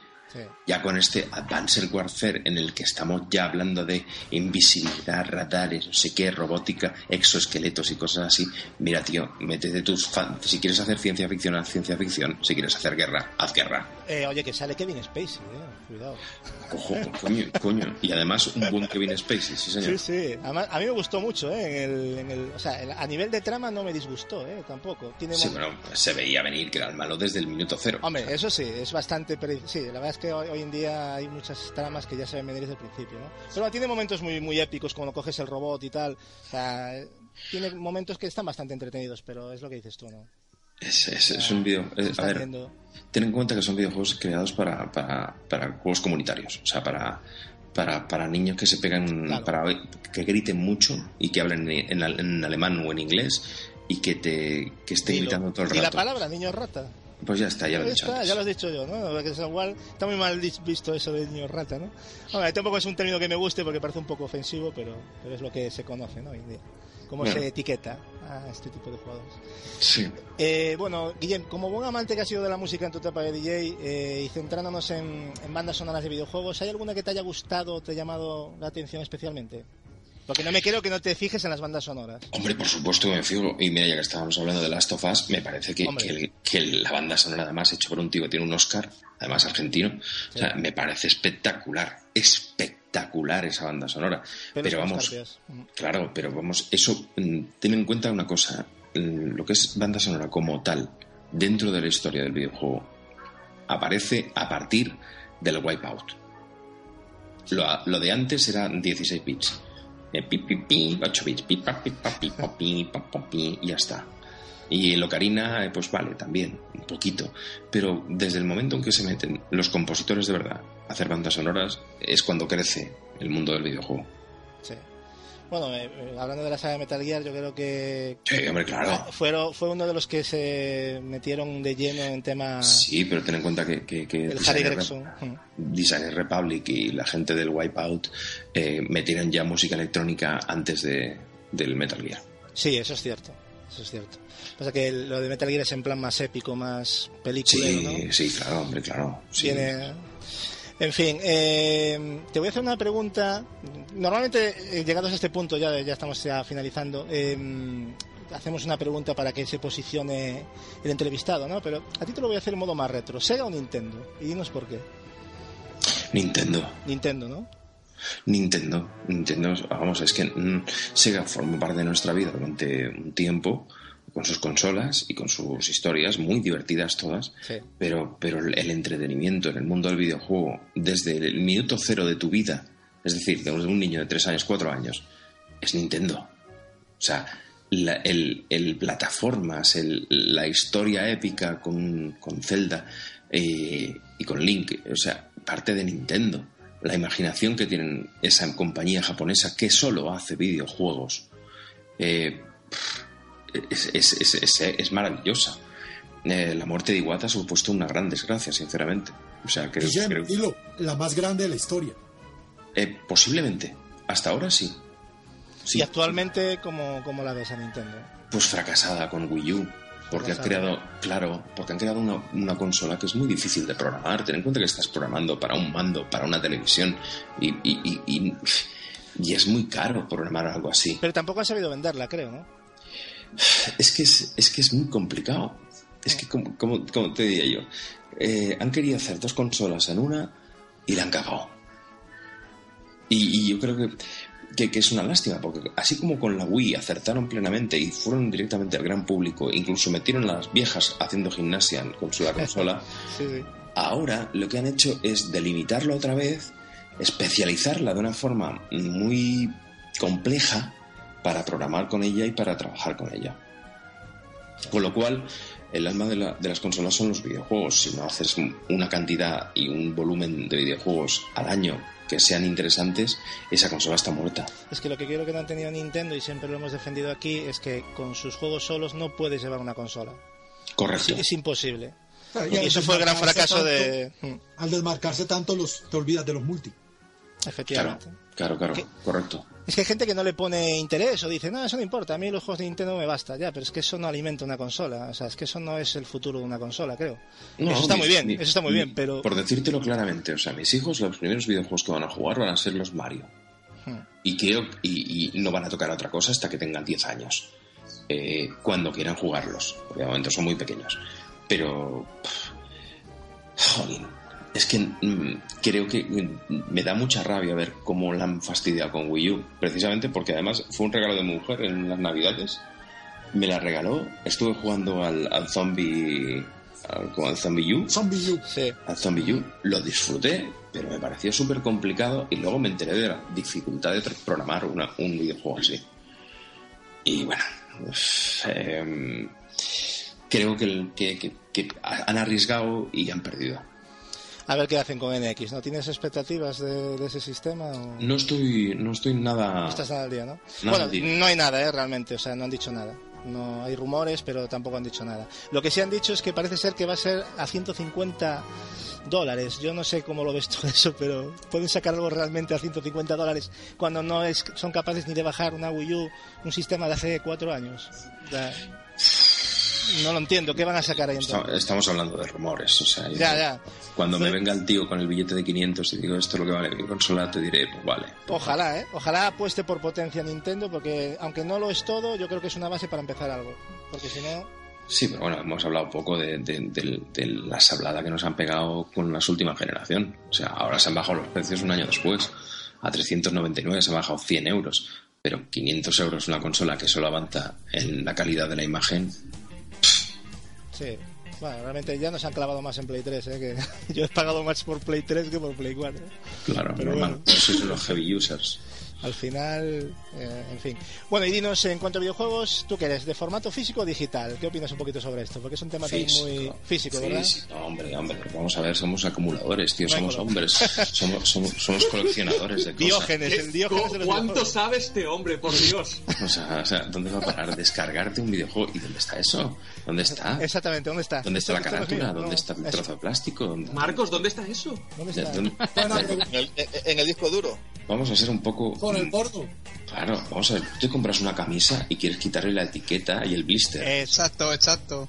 Tú, con un videojuego, te lo descargas y lo juegas y ya está. Y no has abierto nada, no has roto nada, no has hecho nada. Perdona. ¿Dónde está el hype de comprarte un, un- un- un juguete, tío? ¿Dónde está? Esa sensación a desprecintarlo. Es que Pero eso, disfrutarlo eso- como un ese- libro, mira, ¿no? Igual. mira, mira, mira, es- es- ese hilillo de plástico. el de Sony, el de Sony sobre todo. Ese, ese, ese grito en el que tiras de él y haces... Me Y pasa el olor. exactamente igual con los CDs, pues me pasa lo mismo con, con esto, con, con los videojuegos. Formato digital, anda, venga. Y luego ti. pierdes, pierdes la cuenta de la Store o lo que sea y adiós, adiós todo el humo. Claro, claro, el otro, ahí lo tienes rayado, pero lo tienes. ¿Ah? Sí, no, está claro. Hay gente que, bueno, yo creo que se está maltratando bastante el formato físico últimamente, ¿eh? Eh, aparte de lo- esos manuales que nos entregan que es de risa, ¿no? Que, que ya es un folleto, poco más. Sí, eso, es- eso, eso, es- eso me, me, me fastidia bastante. Mira, es una queja que tengo yo precisamente de eso. Perdona, ¿dónde está en la PlayStation 4 el folleto de dónde, qué, qué botones para disparar? ¿Cuáles para saltar? ¿Cuáles Eh, para agacharse? Suele venir un folleto precisamente con eso. No sé si a lo mejor yo... Nada, nada, nada, nada, nada, nada, nada. En Vita no viene nada. Bueno, en eh, Vita ya no viene nada, es aire. O sea, eh, Claro. tú, hace- tú abres la caja y respiras fuerte para inhalar, ¿no? Porque ese, ese aire que se va de dentro. Mm. Porque es que no es nada, es, es una tristeza, ¿no? Eh, o sea, antiguamente era lo típico es te sentabas... Te voy, a, te, voy, te voy a mostrar el mío de Icewind Dale, ¿eh? La diferencia. 190 páginas, tíos. No hay ni punto de comparación. Mm. Sí, ahora, te- ahora si quieres un, un, un, esto, un folleto tienes que comprarte la edición especial. Sí, cuidado que las ediciones especiales están haciendo unas- unos tejemanejes bastante interesantes y, y timando al personal, ¿eh? Porque hay unas ediciones coleccionistas que hoy en día tiene traca, ¿eh? A mí me fastidia muchísimo eso. O sea, yo me co- quiero comprar un videojuego y me compro un videojuego. O sea, el tema de los DLCs es otra cosa aparte. O sea, perdona, si me quieres vender un coche, me vendas un coche y a cabo del tiempo me vendas un volante. O sea, Claro. No, no me vendas. Ah, no, no, pues mira, ahora con ruedas. Perdona. O sea, lo de los DLCs es un invento del demonio, sinceramente. Sí, señor, hay que denunciarlo. Yo creo que, sobre todo cuando es, porque antes antiguamente había las expansiones, ¿te acuerdas, Guillem? Que era, bueno, era- tú tenías tu juego completo y luego tenías una expansión que era, bueno, eh, material, a- pero aquí lo que hacen descaradamente es fraccionar el juego antes de salir y luego vendértelo a cachos. O sea, es, No, no, se y ve- lo, y, lo, más gracioso es que ese DLC ya está en tu disco físico. Eh, bueno, como el Resident Evil 6 precisamente que acabas de decir, ¿no? Que tenías Por ahí... ejemplo. que es, Por que es de ejemplo. esos de track. Pero yo quiero, yo quiero que Guillén lo repita. Guillén, dilo. Puta mierda el Resident Evil 6. Por favor, Oye. dilo. No le hagas aquí tirar la lengua al invitado, por favor. No, no, no, no. Ya O bastante sea, sincero está siendo con muchos temas. Pero bueno. No, no, no, me parece, me parece verdad. O sea, es que es así, o sea, es así. Es, es, es como lo estáis definiendo. O sea, si quieres venderme un Resident Evil, véndeme un Resident Evil. Si quieres venderme un Gears of War con zombies, véndeme un Gears of War con zombies. Ah, que no tienes la licencia. Vale, lo siento. Bueno, Guillén, antes de que al final se extendió la entrevista porque te vi muy animado, porque yo ya quería ir cortando temas, pero es que Claro, es muy culpa interesante. mía. hay muchas cosas. no, no, pero yo quería respetar tu, tu espacio de que, oye, ya bastante con, con venir a nuestro programa, que te lo agradecemos, y no quería tampoco tenerte aquí demasiado tiempo. Antes de dar por finalizar la entrevista, eh, para no abusar mucho más, cuéntanos un poco a qué te dedicas actualmente, que, que muchos te hemos perdido el rastro, la verdad. Desde hace ya bastantes años, yo soy locutor de publicidad. y- Siempre, siempre tuviste y- metido un tema de publicidad también, ¿no? Realmente. Sí, sí, o sea, mm, vamos a ver, es algo que se me da bien y que funciona. Y pues bueno, pues soy locutor de publicidad y, y también hago doblaje. Haces doblaje y estás en alguna cosa que de videojuegos no tiene que ver, ¿no? Doblaje No, de no, mira, de- es, es una asignatura que me falta, la localización de videojuegos. No he hecho ninguno. No me han llamado. Supongo que está tan, tan es un círculo tan cerrado como el de doblaje de películas. Bueno, se han llamado al Rubius, deberían de llamar a ti, ¿no? O sea que tú por lo menos eres profesional. Ya sabes, sinceramente, sinceramente no, no, no sé en qué videojuego ha doblado, pero os agradecería que me dijerais cuál para no comprarlo. El, ¿Cómo se llamaba el El de Sunset One? Overdrive. El Sunset Overdrive, eso, que no sabía el nombre. De la One. Sunset Overdrive de la One. O sea que... ¿Ves? Otro, otro motivo más para no tenerla. Uy, veo que este tema te sería interesante hablar algún día, ¿eh? Porque veo que te, que te ha tocado un poquito. Hombre, lo- Ah, ah, ah, es que entiéndeme, a mí, Ya, ya, ya, ya. igual que cuando escucho una entrevista de alguien, me gusta que me cuente algo, no que me esté 15 minutos diciendo estupideces e insultos. Ya, no, no, está claro. Espero que aquí te hayas sentido cómodo hasta ahora. Sí, sí. Por cierto, eh, para todos aquellos que busquéis a Guillén Caballé y os encontréis un señor con gafas y unos perros llamados Izus, no os asustéis, ¿eh? porque Guillén nos va a explicar un poco de qué va esta página web, ¿no? ¿Qué, qué te parece, Guillén? Pues mira, la tengo ahí por, por nostalgia, pero ¿Sí? yo quería, sí, porque ya no tengo ningún perro ni, ni, ni crío ya más perros. Me gustaban y me han gustado siempre los, los perros y, y me metí en ese mundo durante una temporada y lo disfruté mucho y tuve unos perros encantadores y maravillosos. Lo tienes en tu Y- ahí y, vamos, yo- Y tengo el dominio ahí y no la toco la página desde hace 10 años, o sea, no O sea, de que 8 esto ya años. viene de hace muchísimo, ¿no? Yo, yo ni lo Sí. conocía, ¿eh? Sí, sí, sí, siempre me han gustado los perros. Bueno, pues una, una curiosidad más, ¿no? Yo la verdad me, me extrañó mucho ver la, esta, este contenido, ¿no? No me lo esperaba, ¿no? Que, que tuvieses eso. Sí, bueno, pues ya ves, un par de campeones de España y, y, ahí dije, mira, ya lo he conseguido, hasta luego, adiós. Sí, porque veo que das mucha información sobre la raza y muchas cu- Sí, me- peculiaridades, ¿no? para- muy curiosa, sí. Ya que te metes en algo, pues te metes a fondo. Efectivamente. En fin, Guillén, como te decía, para finalizar me gustaría pasar al testigo simplemente alguna pregunta que te quiera hacer alguno de los compañeros antes de que te despidamos con honores militares. Eh, ¿Te parece? eh, ¿Alguien quiere preguntar algo eh, aquí Sí, al invitado? yo quería hacer una pregunta. Eh, después de haber escuchado toda esta eh, magnífica entrevista, ¿no? ha sido bastante larga, bastante completa, eh, a mí me gustaría preguntarte eh, a qué te gustaría dedicarte en un proyecto, digamos, a, a medio o largo plazo. ¿Qué te gustaría hacer a ti, sobre todo? La radio siempre va a estar ahí, supongo. Pero lo que pasa es que yo estoy bastante decepcionado con lo que es la radio musical actualmente. Así que mi tendencia en la radio en un futuro, si sigue alguna tendencia, va, va a girar en torno a otra cosa. Eh, no quiero decir lo que exactamente porque está muy en el aire y todavía no es ni siquiera un proyecto. Pero la radio siempre ha sido mi madre, en ese sentido profesionalmente, y creo que ahí en algún futuro tendré que volver. Pero de momento en, en la publicidad, en lo que es en la publicidad, está mi profesión actualmente y mi disfrute y mi goce. Es, es donde estoy ahora mismo disfrutando porque ten en cuenta que cada vez que voy a trabajar ahora haciendo publicidad es como abrir un sobre con caramelitos dentro, que son lo que hacen los creativos de las agencias de publicidad más, más potentes de toda España. Es algo que ha evolucionado mucho, ¿verdad? El tema de la publicidad. Tú que lo vives desde dentro. No, yo, yo he empezado tarde. O sea, la publicidad buena en España estuvo en los 90. Yo te digo que, que a partir de que empezaron a haber departamentos de marketing en las empresas fue cuando empezaron a cagarla.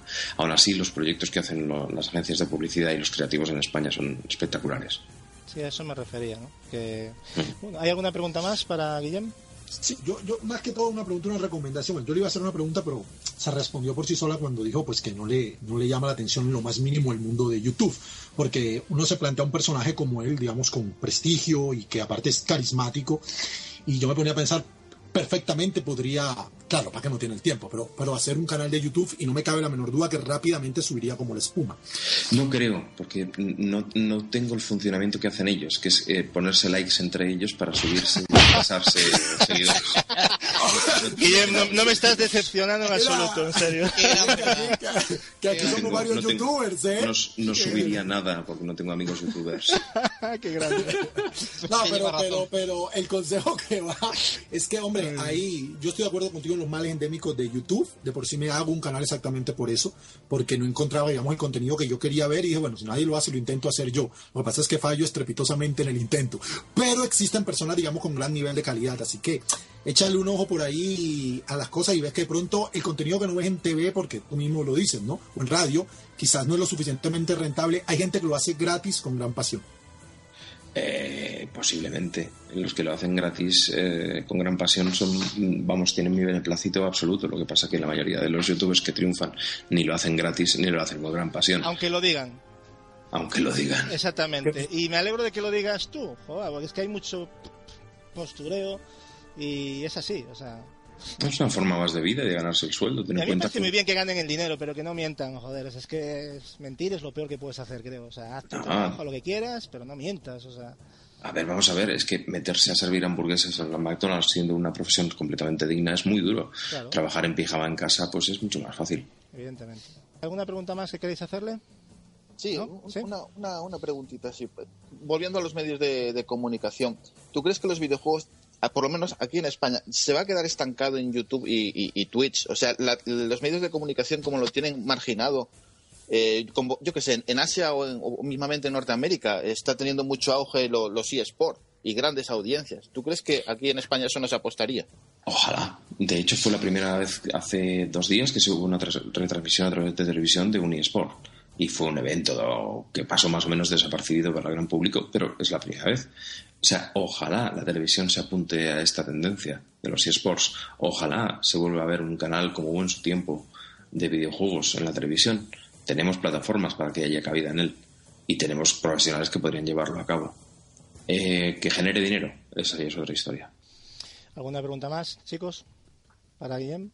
Bueno, pues Guillem, quisiera agradecerte en nombre de todos mis compañeros y bueno, de toda la audiencia que, que te prestaras a pasarte por nuestro podcast para recordar un poco tu paso y aportación en, en este gran hobby nuestro de los videojuegos. ¿no? Para mí ha sido un auténtico lujazo, de verdad, y un placer tenerte entre nosotros, aunque fuera por tan poco tiempo, porque digo poco entre comillas porque vamos, estaríamos aquí hablando 30 horas, así que muchísimas gracias. Vale, pues a vosotros por haberme invitado. Insisto, creo que no me merecía una hora aquí charlando con vosotros porque tampoco mi vida da para tanto. Y no era cuestión de, de aburriros tanto, creo. No, no, no, no nos hemos parado tanto porque había cosas interesantes que comentar, pero bueno, eh, al final ha derivado por también por una parte que me ha interesado, me ha gustado bastante, así que bueno. Yo, yo, yo- a mí me gustaría añadir una cosa. Eh, em, me- a mí me parece fantástico lo que estés haciendo la gente de los podcasts. Me parece fantástico que la gente se reúna para hacer un programa que igual escuchan 30, 40 o 50 personas mientras estáis dando vuestra opinión y vuestra comunicación. Ese es el nido, el, el auténtico caldo de cultivo de los futuros mm, informadores o comunicadores dentro del mundo del videojuego. Em, además es que me recuerda bastante a lo que hacíamos nosotros en el game, aunque a un nivel radiofónico eh, que es distinto a este. Eh, digamos que, que- que- que esa es la forma de comunicar. Y fíjate que es que no estamos dando ni una sola imagen de un videojuego, pero todo el mundo sabe de lo que estamos hablando. Sí, bueno, se ven imágenes. En nuestro podcast en concreto, cuando hablamos, mostramos cosas. Pero bueno, que somos, también se nos escucha por iBox, o sea, se puede el, el podcast seguir sin, sin ver imágenes, ¿no? Pero, pero bueno. Eso es que Eh, tenéis mucho tiempo libre. No, la edición y todo eso, pero bueno, sí, lleva, lleva mucho tiempo, sí, la verdad es que... Pero bueno, aquí de lo que se trata es de, de reunirse y de hablar y de poco más, ¿no? No, no tenemos más pretensiones tampoco, Guillén. Ahora, que Me pueda parece. servirle a alguien de, de trampolín, pues oye, perfecto, si, si- eso cada uno, ¿no? No, es, es, es- es maravilloso. A mí, me- sinceramente, creo que, que, que- no lo dejéis. Te identificas, ¿no? Eso me gusta que te... Sí, claro que sí, hombre, claro que sí.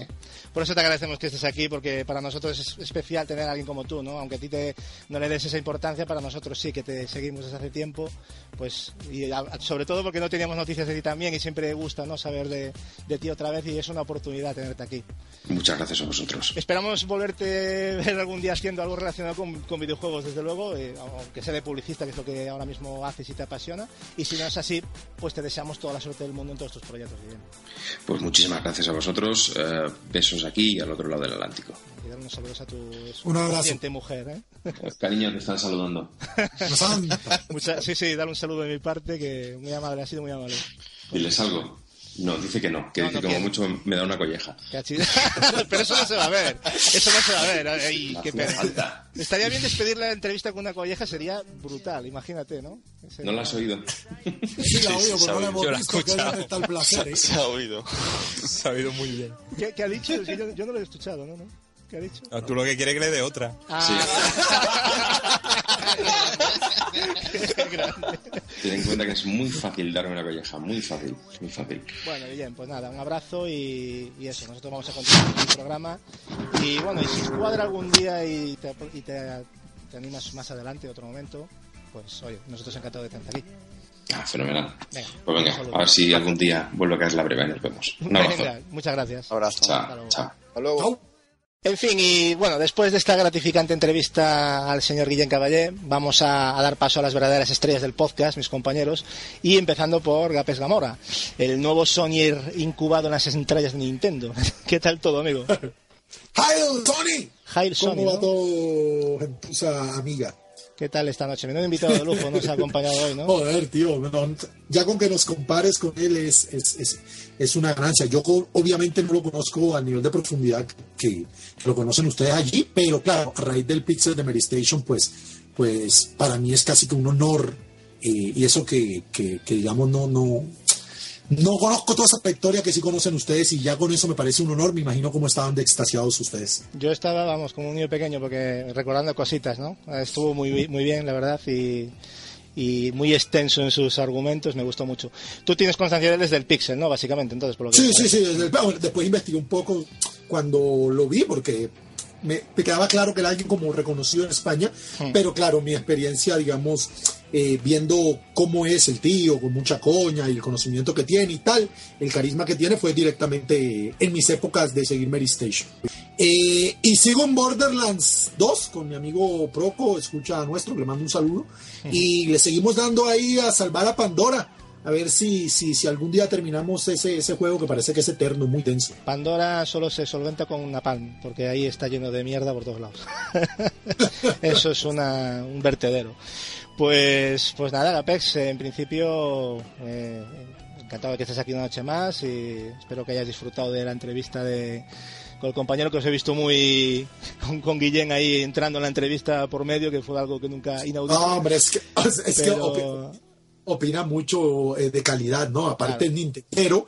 Dice cuando le preguntas que, qué generación, y él dice que bueno, que vivió muy fuerte la generación esta donde estaba Super Nintendo y otras más. Ojo, Así que y lo de Saturn, ¿eh? que también ojo con lo de Saturn. un ¿eh? tío que sabe, tío. Hombre, Ningunió Mega Drive, Sí, sí. eh, Nintendo es la mejor. Le, eh, ah, no, hombre, ¿qué, ¿qué quieres que te diga un crack? En fin, pues nada, Apex, ya vamos a ir avanzando a turno de. Nos vemos ya en las noticias como siempre y en todo lo que tenemos que hablar, que hoy va a ser bastante extenso. Eh, turno de Capi, eh, buenas noches, crack, ¿qué tal, qué tal todo? Muy bien, Gasu, sobre todo con el invitado de, de lujo que hemos tenido, ¿no? Una entrevista muy completa, ese señor. ¿Qué te ha parecido? Bien, ¿no? Muy, muy cercano, ¿verdad? Muy. Una persona muy. Guillén en su línea. Mm, un tío que, como tú dices, llena el micrófono y que no, no dice palabras vacías. Siempre. Se ha mojado y mucho. Postureo visto la entrevista. Sí, sí, ha dicho cosas muy interesantes que yo de hecho tengo ganas de volverlas a reescuchar porque Y que no Pues- tenía por qué, y el tío lo No. ha dicho. Efectivamente. Eh, de hecho, estaba a veces que parecía que quería que le tirasen de la lengua ya, ¿no? Porque a veces estaba en una ocasión que yo estaba ahí dándole empujones, pero bueno, nada, pero muy bien, estuvo eh, impresionante, ¿no? Lo que nos esperábamos de él, básicamente. Bueno, y cuéntanos, como siempre, cuáles son, bueno, nuestros puntos de referencia del podcast en las redes sociales, así un poquito por encima, ¿vale, Capi? Para recordar a la gente. Eh, sobre todo nos podéis encontrar en Facebook, en el grupo En el Punto de Mira, lo que tenéis que poner en el buscador. Y ahí pues eh, podéis contactar con nosotros, ¿no? Escribir publicaciones, mandarnos preguntas, cualquier cosa. Ahí vamos, ahí colgamos enlaces a, la, a nuestra web, a- en el punto de mira.tk. Eh, bueno, y podéis ver ahí noticias, blogs de los colaboradores, en fin, nuestras opiniones. Y también colgamos ahí los podcasts, que luego los podréis escuchar tanto en YouTube, en el canal de, de Gasuplay, como en iVoox. Luego, pues, Y en finalmente... iTunes, iTunes también, que siempre en, nos en iTunes, siempre nos olvidamos y, Eh. y nos escuchan mucho desde iTunes. Y finalmente, bueno, también el Twitter para cualquier cosilla, pues eh, en el punto de mira, pues lo mismo. Nos podéis buscar allí. Y ya estamos ahí a punto de llegar a los mil eh, eh, personas en, la, en, en el de Facebook, ¿no? Que Sí, una cifra redonda. 10 personas, una Sí, cosa sí, así. Estamos ahí rondándolo a ver si, bueno, sería para celebrarlo. Bueno, y- no quería decirlo, pero iba, iba a sortear un juego de su canal cuando llegamos a los mil. sí, sí, seguro que lo hará, seguro. Si no lo obligamos, no pasa nada. que- Eh, ¿A qué juegos estás jugando últimamente? Bueno, y cuál ha sido el último que te has terminado, Capi? Eh, sigo con el Doom 3, no he tenido mucho tiempo para jugar en esta semana, las millas personales y demás. Sí. Y está ya la recta final, o sea, le quedará una hora o una cosilla así, más o menos. Y bueno, he empezado también Bayonetta 3, en la 360, en Bayonetta 2. eh, Bayonetta Espera, Bayonetta 3, exclusiva en el punto de mira. el link para reservar. Dios, ¿cómo estoy? Estaba pensando en Edward y Sí, sí, ya está. Joder, pero el 3, tío, no. tú quieres el 3, el 2 y todo. Bueno, Todos, todos. El 2 está muy baratito ya. el primer Bayonetta que voy por el capítulo 3 y ahí es cuando me he equivocado. Que voy por el capítulo 3 y me está gustando bastante, la verdad. Sí, se ve que era un juego que te iba a gustar, pero bueno, tiene sus cosillas, pero, pero bueno, se ve que, sobre todo por, por lo frenético que es y los, los guiños Chulo. a Sega también, Me, me encanta la- el diseño de, los- de- de los jefes finales. los combates. sí. Visualmente es muy atractivo. Mm. Mm. El carisma de Bayonetta me gusta mucho. ¿Y alguna cosa más? Yo creo que con eso ya, bueno, No, te- tenemos un poco aparcado Borderlands 2, pero bueno, estamos ahí ver, dándole, claro. pero vamos a seguir dándole. Pues nada, Capi, aquí te esperamos ahora en las noticias y pasamos al siguiente invitado. Muy bien. Eh, Marcos Dopazo, el hombre que, que ha sacado un logro por robarle horas al día. ¿Qué tal va todo? Fenómeno. Pues créeme que el, logro se está, se está cayendo porque esta Ahora sí. semana es poco, poco, poco he jugado. Le he dado ahí al, al Yoshi unos buenos ratos, que me- es un juego que me está encantando. Y al Brevely, que lo estoy empezando en 3DS y es un juego que, el que vamos, es es un imprescindible para cualquier amante del rol. Bravely es Y bueno. mm, muy bueno. Y también he terminado el Batman, pero esto ya hace una semana, y, pero de ese ya hablaremos más adelante.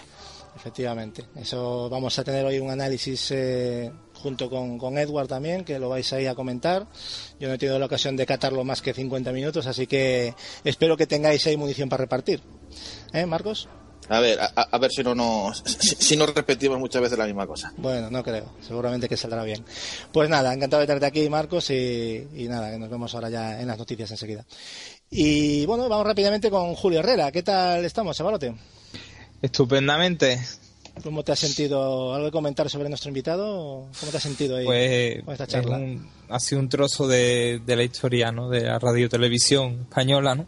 Sí. Prácticamente, o sea, es como es, es como volver bueno, aunque el Pixel es bastante reciente, pero Sí, es que sí, el programa de música a mí me encantaba y y había ot- otros muchos programas tipo Game 40 que han sido increíbles, ¿no? Es que es que es un pre- es que es un es un maestro, ya está. No nos, hemos Solamente uno podido puede parar, callarse. no nos hemos podido parar en todo su trabajo, pero sí hemos en lo más cercano a lo que es los videojuegos sobre todo, ¿no? Porque es que si no tendríamos un podcast solo para Guillem. donde se haya puesto siempre ha sido increíble. Sí, ha, sido genial. O sea, es que llena, llena los espacios, es increíble. Sí, la verdad es que podía estar él solo y nosotros irnos a dormir, ¿eh? que no pasaba nada. Eh, ¿A qué juegos estás jugando actualmente, Julio? Cuéntanos, ¿y qué te has terminado? Terminar nada.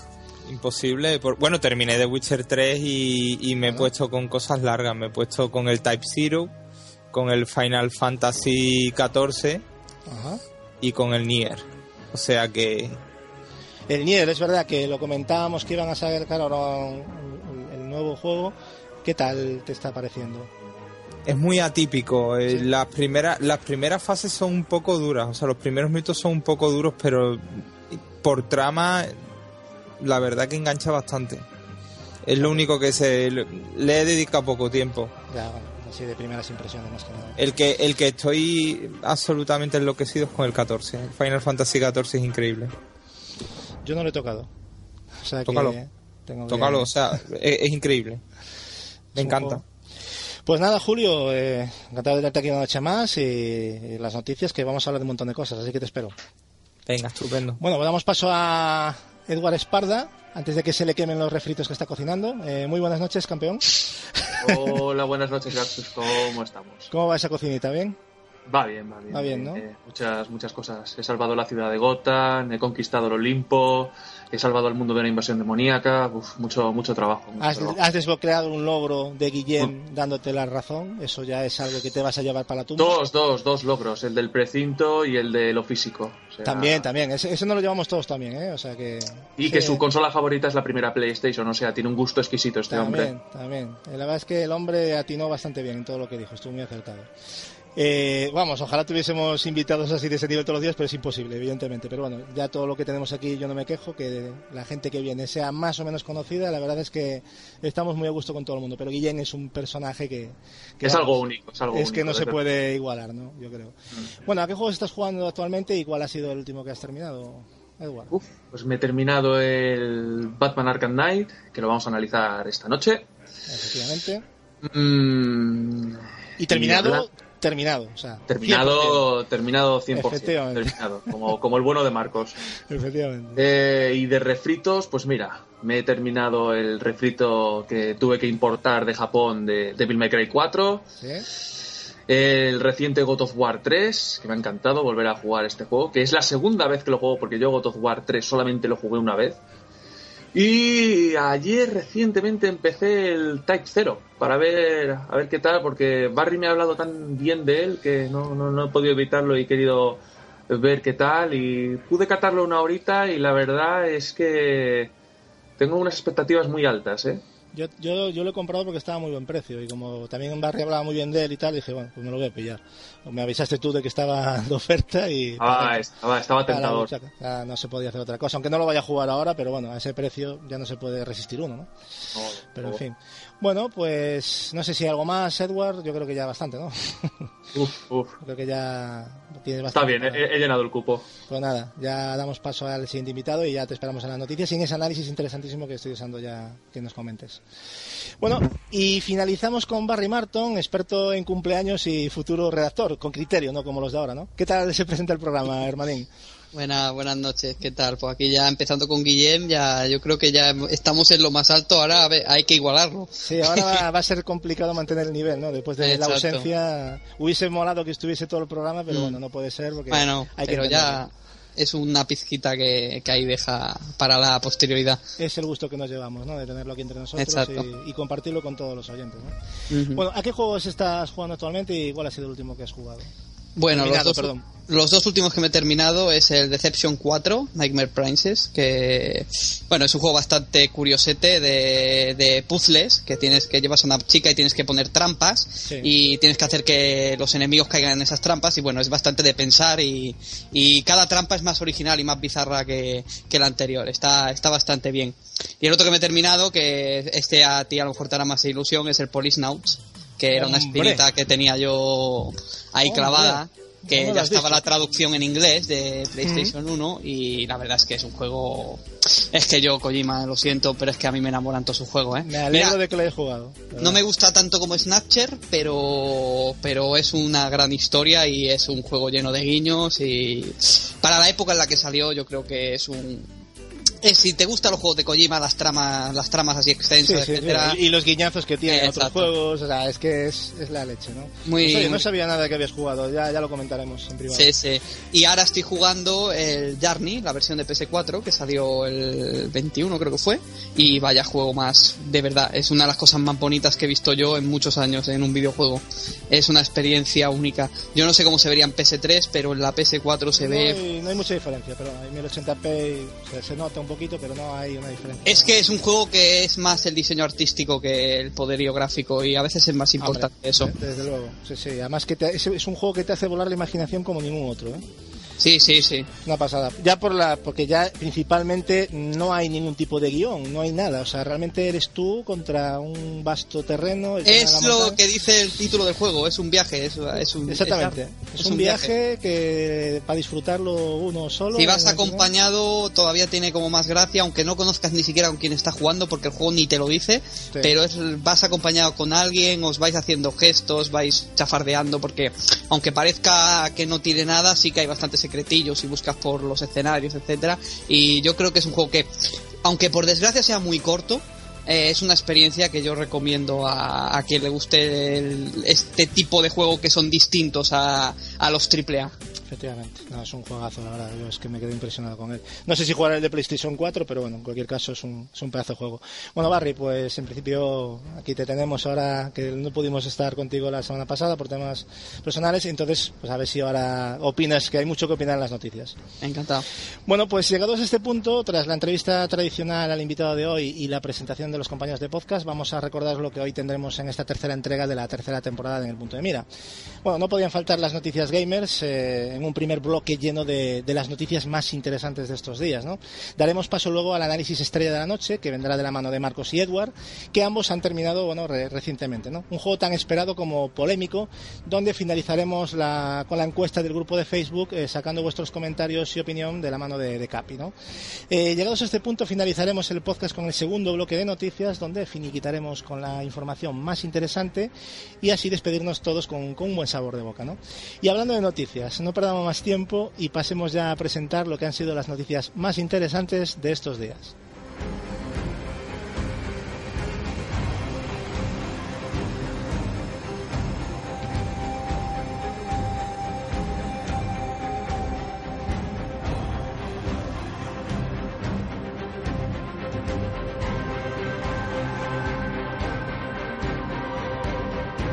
Noticias.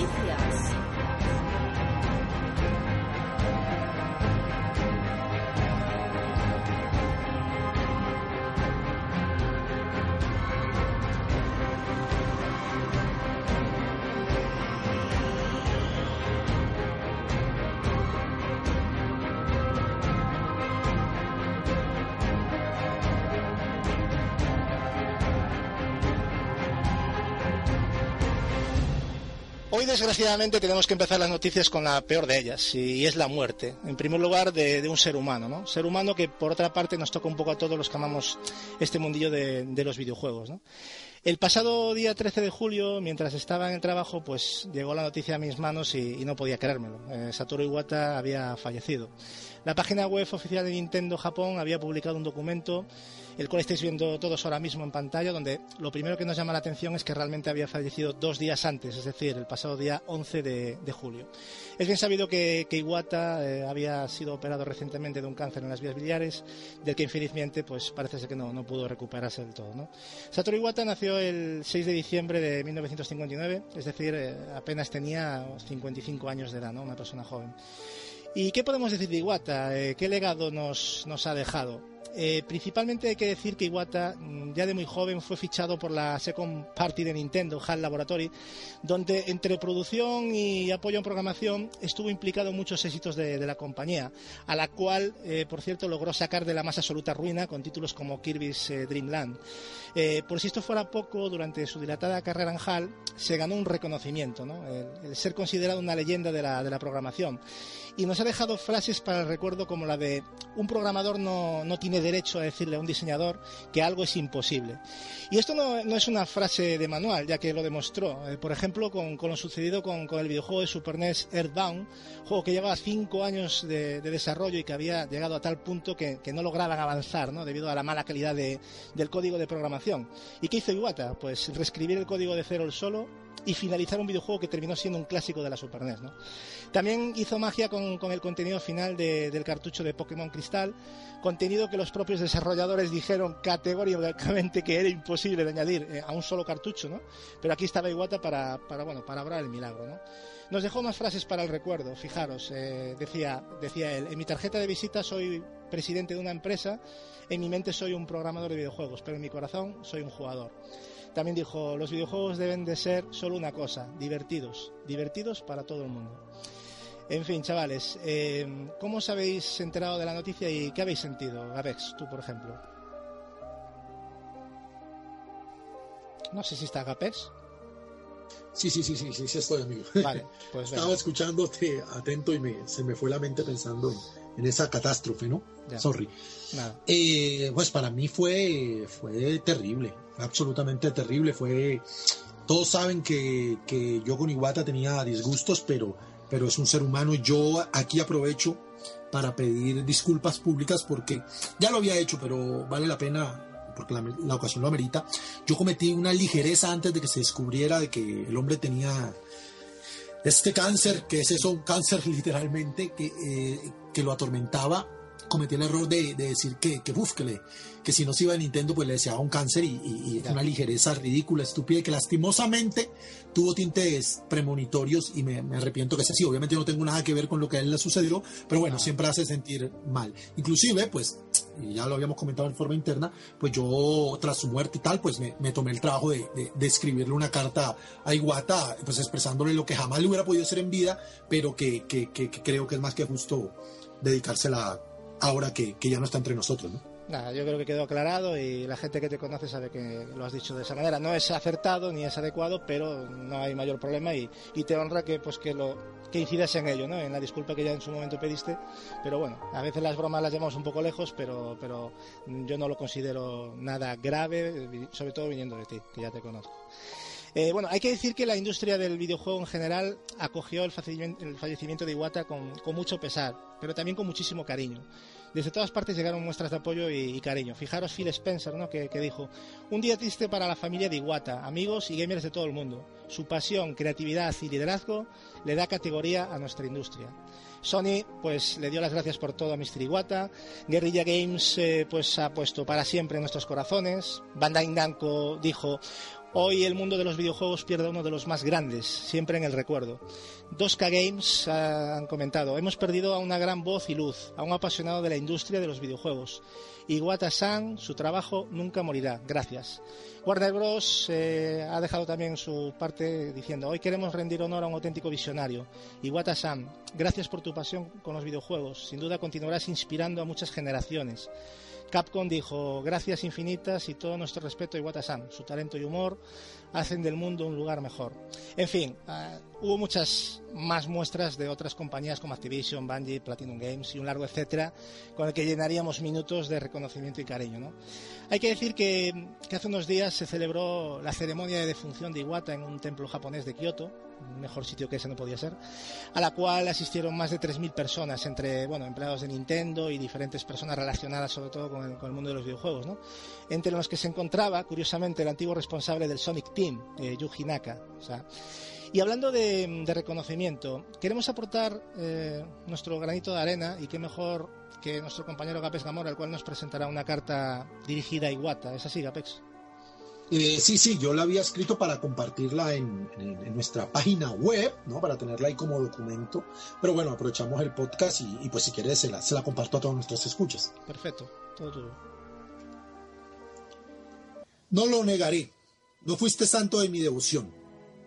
Llegó usted a la presidencia de la más grande de la historia del videojuego en tiempos convulsos, sucediendo a un miembro de la Santísima Trinidad que hizo a Nintendo ser conocida como la Gran N de Kyoto, Hiroshi Yamauchi. Sus decisiones fueron temerarias en principio y luego en extremo conservadoras. Sin embargo, pese que el rumbo que usted como comandante en jefe dio a la compañía de mis amores no me llena como videojugador, jamás, y repito, jamás me atrevería a negar el legado que el apellido Iwata ha dejado al mundo del ocio electrónico. Airbound, Smash Bros., Kirby, la Wii, 3DS y tantos otros éxitos en lo que estuvo involucrado como diseñador o en su rol directivo. El 11 de julio del año 2005 es un día infame y de luto para todo el sector del videojuego. Sin usted, señor Iwata, Nintendo hubiera recorrido el camino de espinas que Sega supo sufrir. Wii y DS hicieron a Nintendo una empresa invencible. Las tres Wii que hay en mi casa funcionarán por muchos años más de lo que el miserable cáncer, ese mal cruel del hombre moderno, dejó que su cuerpo y su mente lo hicieran. Pero su espíritu, señor Satoru Iwata, será eterno y brillará como faro guía en ese Valhalla de los videojuegos donde lo espera Gunpei Yokoi y tantos otros. Gracias por todo y pese a todo. Gracias Satoru Iwata. Descansa en paz. Pues una muy bonita, te felicito por esta carta. Dices muchas cosas y la verdad es que me ha encantado. No la había escuchado, eh, ni la, ni la habíamos publicado en la web, la, la preparamos para, para ponerlo en el Sí, ya, podcast ya en te la, exclusiva. ya te la pasaré en escrito para que, bueno, después la Sí. en la web. Me ha gustado. Bueno, se te ha ido lo del 2005, que fue 2015, que se te ves una rata. Ah, vale, fue, fue, fue leyendo. No, simplemente lo aclaro para que la gente se dé cuenta. Sí, no, no, claro. bueno. Ahora, es el año del fallecimiento, evidentemente, no va a ser 2005, pero bueno. Pero bueno, eh, lo que está claro es que Nintendo no, no puede ni va a parar con esto, ¿no? Aunque somos muchos los que nos hacemos la siguiente pregunta. ¿Y, y ahora qué va a pasar ¿no? con Nintendo? Por lo de pronto, eh, Miyamoto y, y Takeda han ocupado temporalmente la dirección de Nintendo mientras se toma la, la decisión del nombramiento del nuevo presidente. ¿no? Hay que reconocerle a, a Iwata sobre todo muchas cosas positivas. Y entre ellas está evidentemente lo que bueno lo que ha comentado ya Gapex entre otras cosas en la en su carta no el grandísimo éxito de Wii y de Nintendo DS y tampoco podemos olvidarnos de la 3DS que aunque tuvo un inicio similar a la sobremesa de Wii U o peor Iwata supo rectificar y convertirla en la portátil más atractiva y líder indiscutible del mercado. No así con la Wii U que cada día que pasa pues está más se acerca más su fin no la verdad desgraciadamente. Gapex crees que, que le ha pasado ¿qué crees que le ha pasado a Iwata con Wii? ¿consideras razonables las explicaciones de fracaso que dio en su momento? ¿había margen de relación realmente? había, había posibilidad de dar un timorazo. 3D se demuestra que podía dar un viro y un giro. Yo creo que ahí, hombre, pasa es que es una persona que ha fallecido ya, es, ya, ya, ya los adjetivos son difíciles si no son halagos, que es lo que merece eh, una persona que, que ya no está para, para defenderse, por llamarlo de alguna manera. Pero yo creo que hubo un grado de prepotencia, eh, un grado de, de, de, de- terquedad muy propio de la gran N histórico. eh, Así es Shigeru Miyamoto, por ejemplo. Y a veces funciona cuando meten la cabeza por donde todo el mundo dice que no la pueden meter, como en el caso de Wii. Y otras veces, pues no les ha funcionado como con Wii U, ¿no? Y, y- y él, pues murió, aunque no sé si es la palabra más adecuada, pero eh, fracasó Wii U en su ley, ¿no? En lo que, en lo que, en lo que querían ofrecer, en lo que querían hacer con ella. Y ante todo, y eso es muy Nintendo, eh, querían proteger el valor de marca. Creo que para ellos era más importante. Prefirieron dejar a, a Wii U fracasar que devaluar la marca. Eh, prefieren no venderla barata, que perdón, prefieren no venderla que venderla barata. Eh, ¿Por qué con 3DS no aplicaron la misma filosofía? Bueno, vale, son otras ligas y Nintendo a nivel portátil siempre ha tenido una historia paralela a su desarrollo en, en sobremesas. Y creo que, bueno, esperemos que el que entre ahora detrás de él eh, tome las decisiones que no se tomaron con Wii U de cara a NX o a lo que sea que sea el futuro de Nintendo. Eh, se asumen varios eh, nombres de quién puede tomar la, la batuta de Nintendo. Ya han casi descartado a Miyamoto, parece ser. Eh, no sé si, si vosotros lo veréis. pero Yo no lo puesto- veo, yo no lo veo en un cargo directivo. O sea, No, ese es el problema. un cargo directivo, pero tomando decisiones a veces fuertes y duras. no sé, yo ah, pese a que Milla, Iwata como tal era programador, eh, tenía una vez, te lo dice alguien que trabajó en, un banco, digamos, en, en- en área de- de administrativa, eh, se necesita cierto tipo de carácter y de forma de entender las cosas para llevar bien las riendas de, de una empresa o, o de, o digamos, a nivel administrativo hacer las cosas que toca hacer, que no siempre son las que uno quisiera hacer. Así que deben buscar a alguien que cumpla ese perfil. Obvio, y en eso estoy de acuerdo con el presidente de Microsoft, lo ideal es que también sea videojugador. O sea, que Sí. también se- que no solo sea un empresario. Era lo que Takeda-. Takeda quizás puede cumplir un poquito el camino que A mí me gustaría llevando. Sakurai. Es un chico- O, o un tipo Shibata. Shibata lleva mucho tiempo ya en Europa como presidente, ¿no? Y lleva 15 años ese tío ahí y ya. que ni se les ocurra. Eso es imposible porque el gran Yamaguchi y no va a poner un americano, pero, pero el, a la caboza sería Reggie, ¿no? No, Reggie yo creo que es difícil, ¿no? Por- Pero yo digo que Satoru Shibata podría ser perfectamente, ¿no? Es un... Es un... O alguien que, que, que, que realmente esté dentro del tejemaneje administrativo y pro- de programación de Nintendo como lo era Iwata y que ninguno tenga las quinelas, ¿no? De pronto puede ocurrir. Hombre, Takeda es manager general de hardware, o sea que es lo que hablamos antes, podría ser Es el que más, es el que más Claro. duro suena Sí. a nivel de prensa. Yo creo que sí, yo creo que sí. De todas maneras, chicos, ¿creéis eh, que se debería de seguir el camino marcado por Iwata o Nintendo qui- necesita quizás cambios más profundos? Eh, yo, a ver, yo cre- creo que ya han dicho que por el momento, o sea, el, camino fijado se va a seguir, ya solamente en, en honor y en la memoria de, de Iwata. Sí. a partir de ahí para adelante ya no tengo ni no tengo ni idea de sé que se especula como creo que ya has mencionado que Takeda es el, el más favorito sobre Sí. todo en, la- en las quinielas de, de los analistas de que va a ser el, el cabeza o sea el, el nuevo presidente de, de Nintendo y bueno mm, tampoco es que sepa yo tanto de la historia de, de, Takeda creo que Gape sabe más y no sé por dónde puede ir los tiros de, de Takeda en, en lo que él o cómo ve el Nintendo Para mí la decisión, y por eso la prensa lo, lo pone como firme candidato, es porque es un hombre que está metido de lleno en lo que es arquitectura, en lo que es desarrollo, es- o sea, en tecnología como tal. Así que podría ser el hombre que ven a nivel interno de Nintendo o que piensa la prensa es el ideóneo para llevar a Nintendo a los cambios eh, tecnológicos que tanto se reclaman.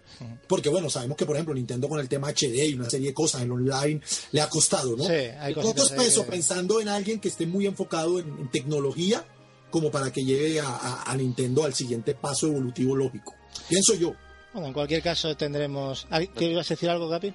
De todas formas, Gasu, lo que te iba a comentar, el cambio ya, Sí. está, ya está en ciernes, ¿no? El mercado móvil, eh, todavía Sí. más énfasis en amigos, quizá en contra de, de más desarrollo en cuanto a videojuegos, más normal, ¿no? Y, y bueno, proyecto NX.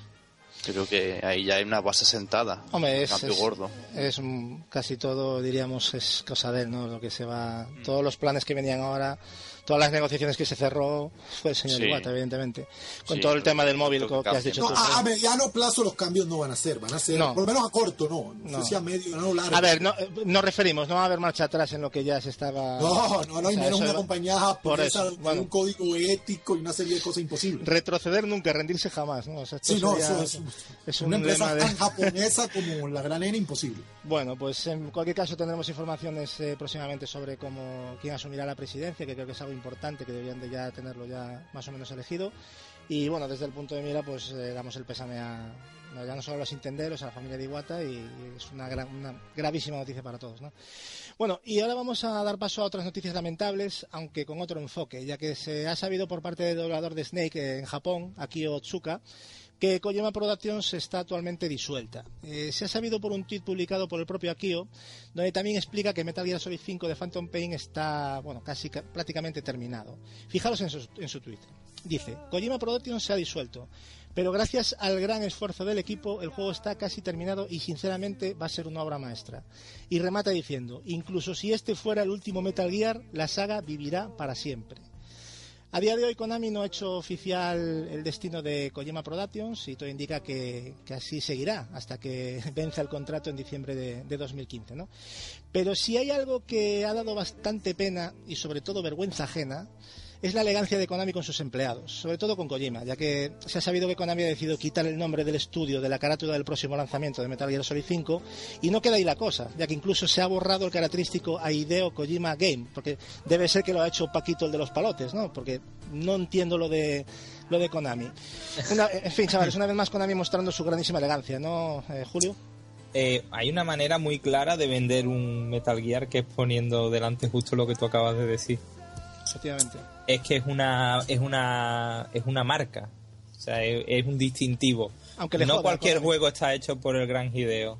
Y, y- y es así de claro. Tú quieres vender un juego, pon Hideo Kojima.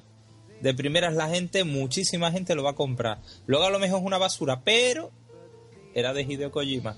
Y esto que va a ser una cosa grandiosa, no Vale, le hace pero- falta ni la etiqueta, Pero Marcos, pero el detalle es como siempre. Lo veníamos comentando, ¿eh?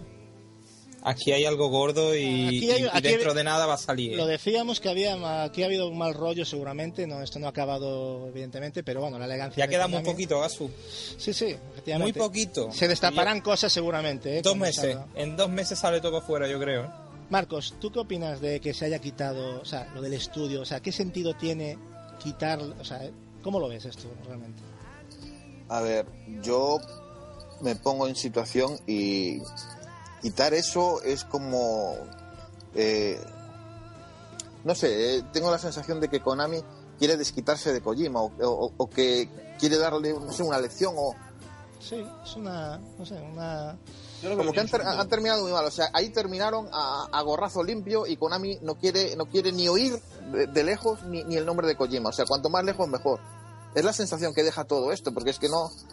A ver, yo, por ejemplo, sigo, sigo en Twitter a, a Kojima y, joder, últimamente está con la publicidad dándole ahí fotos ¿sabes? de- del nuevo Metal Gear por todos lados. Pero, no sé, luego veo a Konami que, bueno, mira, voy a sacar este juego que lo voy a vender bien y pongo el título y mi nombre y ya. No quiero saber nada más.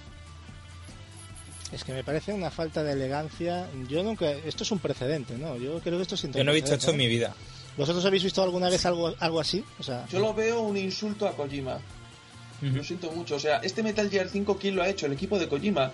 Pero Y da la y ahora sensación de que. Konami es quien está dolida con Kojima. Sí, es que- Konami tiene- eso es lo peor.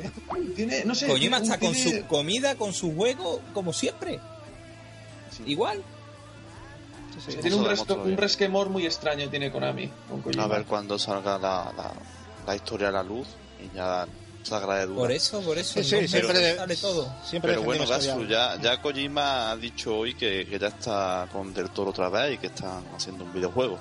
Sí, Por vale. ahí puede Sí, venir. Siempre Por apostamos venir. por ese proyecto que seguramente sabíamos que evidentemente no iba a ser Silent Hills, confirmado, ya lo ha pero confirmado Guillermo del Toro y que están trabajando en un, en un nuevo juego que no es Silent Hill. Y pues, fuera de Konami, sería. claro. a ver para que Por ahí puede ir la cosa, ¿eh? Hmm. No, no, hombre, desde luego. Por ahí Pero puede bueno. ir. En fin, eh, lamentable, ¿no? Tampoco hay mucho más que decir. Eh, pasamos a la siguiente noticia. El señor Kenji Saito, eh, director del fantástico Metal Gear Rising de, de Platinum Games, ha declarado recientemente que estaría muy interesado en adaptar algún anime de, en futuros proyectos, ¿no? Y ha sacado a la palestra Kill la Kill y Berserk. Eh, algunos fans creen que Kenji Saito está troleando a sus seguidores con bueno con dos de los animes de los que recibe más peticiones, ¿no? Que eso es, eso es cierto. Gapex, Marcos, que sé que os va el tema de- del anime y de los cómics. ¿Conocéis estos animes? ¿Qué os parecería que Platinum trabajase con alguno de estos proyectos? Eh, Yo conozco Berserk. eh, Yo conozco los dos. más el manga, más el manga que el anime. El, el anime también lo, lo- lo he visto. Y, joder, yo, yo mataría por, por, por el juego de, de, de Berserk. De verdad, que lo ma- mataría por él. Pero no sé, tengo la sensación de, como dices tú, i- igual es un poco más de troleo que otra cosa. A lo mejor A está da- buscando quien apoye el, el, el proyecto, está buscando la mejor claro. que viene de la También. parte. Alguien que le suene la flauta, ¿no? Pero a mí me Claro. van a matar Marcos y sobre todo Batsublade porque su nickname es más que suficiente para saber que le gusta Berserker. Pero yo, pese a tener casi 400 mangas en mis estanterías, jamás en la vida he tocado ese manga y no tengo te puta idea. Pero cuando lo te vas a dar cuenta del error que has cometido cuando empieces a tocarlo. A ver, Yo, yo creo que es una toma de contacto de cara a los compradores. Es decir, oye, ¿qué os, pasar, ¿qué os parecería si hiciéramos esto? Sí. Y si la gente reacciona muy emocionada, pues puede llegar a decir, mira, hay posibilidades, ¿no? A mí, a mí lo que me sorprende es los dos seleccionados, porque claro, yo he visto ambas series y son muy son muy diferentes la una de la otra, ¿sabes? Vale, las dos son de acción, pero una que es como verse, que es bastante seria y adulta, y Kill la Kill es que tira ya más por el cachondeo tirando, tirando ver. sobrado. Son muy diferentes, a ver, sí que se centran en la acción, pero vamos, mm, si me pones a elegir uno de los dos, pff, me quedo con Berserk, pero de aquí a Lima, ¿eh? Aunque se haya hecho ya juegos, pero yo creo que estaría bien ver algo nuevo. Uno, uno hecho por Platinum Games, Vamos, vamos. y por Eso- Platinum eso tendría que ser alucinante. Eso sería una animalada. Eh, Gapex, eh, ¿se te ocurre algún anime o cómic que te gustaría Hokuto no Ken. Hokuto no Ken. Yo sé que existen miles de juegos del puño de la estrella del norte. Sé que hay unos, de por sí en la generación pasada hay unos muy chulos. Pero algo hecho por Platinum, una cosa tan violenta como Hokuto, donde se trata literalmente de armar un ¿Dónde hay que firmar? ¿Dónde hay que firmar? Vamos, Ver ya. a Kenshiro encendiendo a Por Dios. coñazos a todo el mundo hecho por Platinum. O sea, tío, no, yo voy a comprar ese juego desnudo para que se den cuenta que estoy erecto. Es que es el ¿Así? arte del combo. ¿Y, y, y, y- qué personaje Es que- mejor que Goku? Pero Julio, claro, dime qué personaje le queda mejor a Platinum que Kenshiro. Es imposible Sí, encontrar es un... un buen, es un buen, no, es sí. Es ideal. Es ideal, sí. Bueno, es que Platinum podría hacer maravillas. Es que yo creo que son de los más adecuados, ¿no? Hay pocos Eh, Sería un que- yo contra el mundo.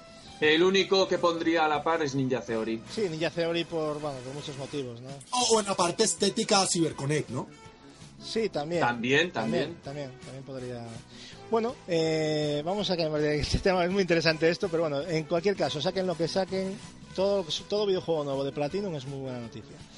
Eh, cambiamos de tercio, ya, que volvemos a tocar la, realidad virtual y en concreto el, el Oculus Rift, ¿no? que continúa avanzando en, mejora e implementación de, de tecnología para su casco de realidad virtual. En concreto, eh, el siguiente paso que se quiere dar es el de recrear el movimiento de nuestras manos en el entorno virtual y para ello se ha adquirido un Pebbles Interface, una compañía israelita que dispone de, una tecnología 3D para, lograr esto. ¿no? Esta tecnología hace uso de las cámaras y sensores para, bueno, para generar modelos 3D exactos a nuestras manos, ¿no?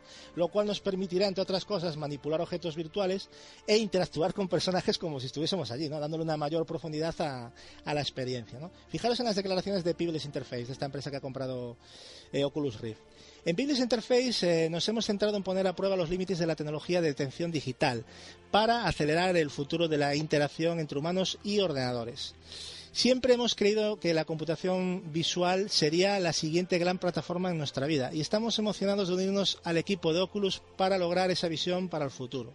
Marcos, eh, lo habíamos comentado mientras probábamos Oculus recientemente en mi casa, si no te acuerdas, una implementación tan increíble como necesaria, ¿no? Esta.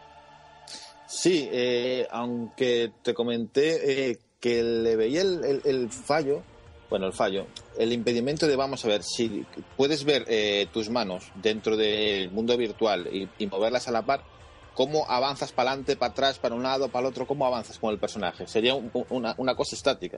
Yo- a, no ser que, a- a no- a no importante. ser a no ser que le muevas con los pies, con un mando en los pies, ya me dirás tú. Yo, yo te digo una cosa, a mí me parece más importante cómo aplicar eso. A la, la pregunta del millón es, ¿esas son las únicas extremidades que puede, que puede identificar? Porque yo me imagino un Catering 2 y Dios santo. Gapés, lo estás llevando ya más allá, pero bueno, oye, puede... No, yo lo veo... Yo no sé, no sé exactamente, Marcos, si, si te he entendido dónde está la limitación. A ver, tú- o sea, tú- yo estoy eh, sentado y miro para donde sea, pongo las manos por delante del casco y veo mis manos. Y Claro, puedo sí, tocar, pero- no veo dónde está la incompatibilidad. No, no, no. Pero- Yo, vale, tú, te- te imag- imagínate en, en el, en el mundo virtual y puedes ver tus manos, puedes Sí. moverlas y hacer los gestos que quieras. Ahora, eh, tienes tus manos delante. Ah, las manos están ocupadas. Ya. Vale, tú, tú tienes tus manos delante, mueve el personaje pa- pa- hacia adelante. ¿Cómo lo haces? No, pero a ver, tú puedes andar para adelante y una vez que te sitúes en algo que quieres interactuar, pues lo haces con las manos. Claro, pero ves ahí el, el engorro. Sí, lo veo, pero vamos, yo creo que algo inventarán, ¿no? Seguramente será Por eso de- digo, de- como de no un pedal o algo, no sé. Sí, o sea, como no, no- no lo muevas con los pies, para adelante, para atrás, Sí, izquierda, derecha. Pero bueno, en cualquier caso, yo creo que eh, es algo que pedi- pedimos a gritos, ¿no? Interactuar con la. in- con- ya no solo estar dentro, sino interactuar.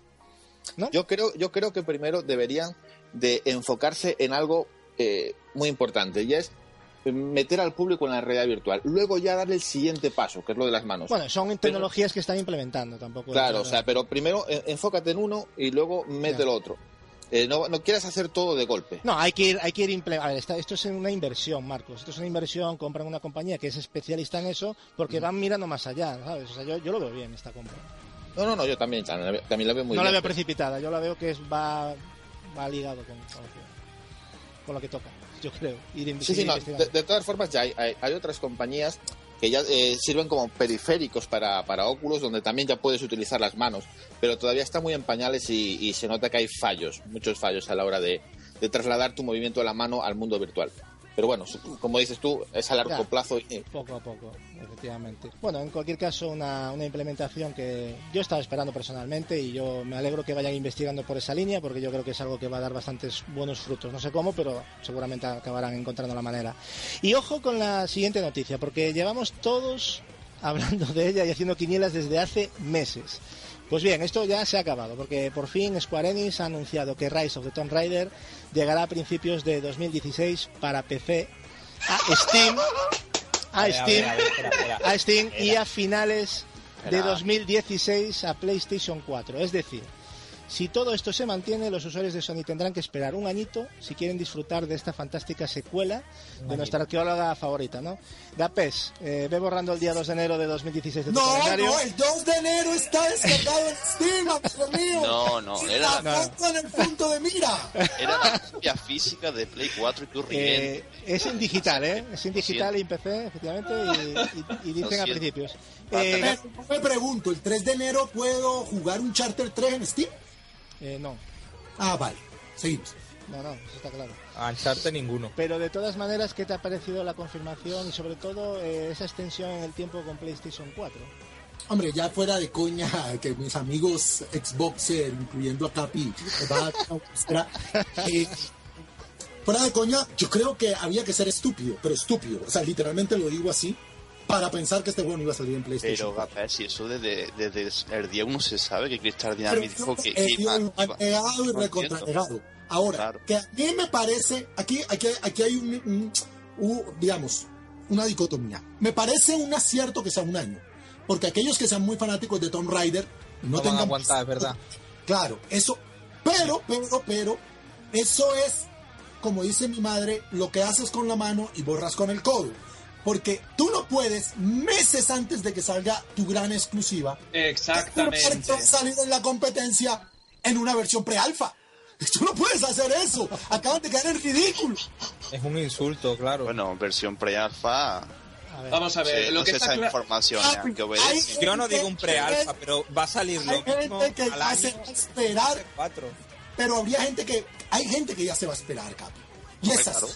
Tú no le puedes decir a un producto que es esperaría, exclusivo meses antes.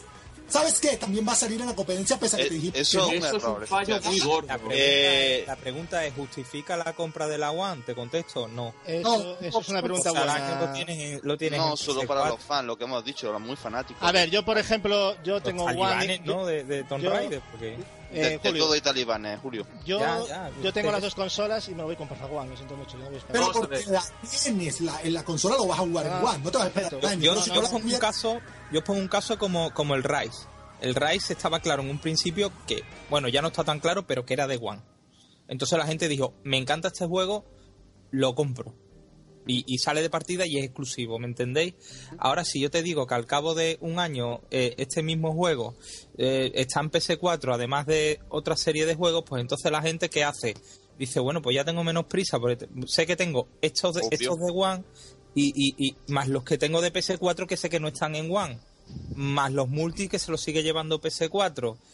Eh, es que debería de ser, y, y a lo mejor suena un poco esborser lo que voy a decir, pero debería de ser exclusivo de pleno derecho. No, o, o- o- o- Si es que quieres Héctor, competir. Que lo digan antes de que salga, antes de la campaña navideña. Te digan que te va a salir en la competencia, que aparte de una consola más potente técnicamente, yo lo siento mucho, pero es una. O sea, yo no sé cómo funcionan estas relaciones empresariales. una cagada. Pero me Sí, parece ojo, a ver, horrible eh, lo que le hacen a Microsoft. Un- a no un ser momento, que penséis que Eh, van a ser como con bayoneta. Capex, espera, espera, un, un segundito. Sí. Capex, vamos a ver. Creo, creo que, que se, se- se te van muchos cálculos en, la- eh, en tus palabras. Eh, Microsoft tiene Tomb Raider este noviembre. Eh, año, eh, llegamos a año nuevo para, para febrero, lo tienes en PC. Y hasta Navidades del próximo año, 2016, no está en PlayStation 4. Vamos a ver, tú has visto el E3 de este año, ¿verdad? Tú lo has visto, porque lo hemos visto todos. ¿Tú sabes, lo que llega, ¿Tú sabes lo que llega para Navidades de 2016? La, la, la marabunta que llega. Tú dime, eh, el, el- el golpe de efecto es el Tomb Raider ahora, en noviembre. Claro. Que la gente lo vaya a comprar en Eso es noviembre diciembre de 2016. Vale, Pero- es lógico. o sea, hay- hay gente Pero nadie una es, golpe de efecto para el tiene One, pero nadie va a ir a comprar una One por ese Tomb Raider. Exactamente, y hay un, fallo que, Marcos. hay un fallo que cometéis de Ya. base. Pensáis que el gran público es igual que nosotros. No, Hombre, nadie. Vamos a ver. graso error. Vamos a ver. Si se compra alguien una One, no va a ser solo por Tomb Raider. Tomb Raider es una Claro. eh, Pero hay exclusivos, por el Cap, yo te lo pongo Gear así. Si por el ese, Gear 4, por si el ese Tomb 5. Raider fuera realmente Claro. exclusivo, ojo, hay gente muy fanática de la saga. Y aparte es una saga de calidad. pero también Entonces- tened en cuenta que Halo y Gears no son juegos que en España, en España, eh, se caractericen por tener un seguimiento masivo. Hombre, en Estados Unidos Gears No, es un yo, Claro, yo- yo estoy hablando en de España, general. no. Claro, en España. eso- A mí me parece una putada, En aunque España todos son no de los- por sí. Pero, pero, pero No. vamos a ver, eh, yo, eh, yo digo, a ver, ¿qué consola, consola me compro? Vamos, yo voy a tener eh, el Tomb Raider ahora, voy a poder jugar al Halo 5, Pero tú al nuevo Así de claro voy a Permitirme- ser, Marcos. permitirme- Si yo- Vale, permíteme un segundo, Gatsu.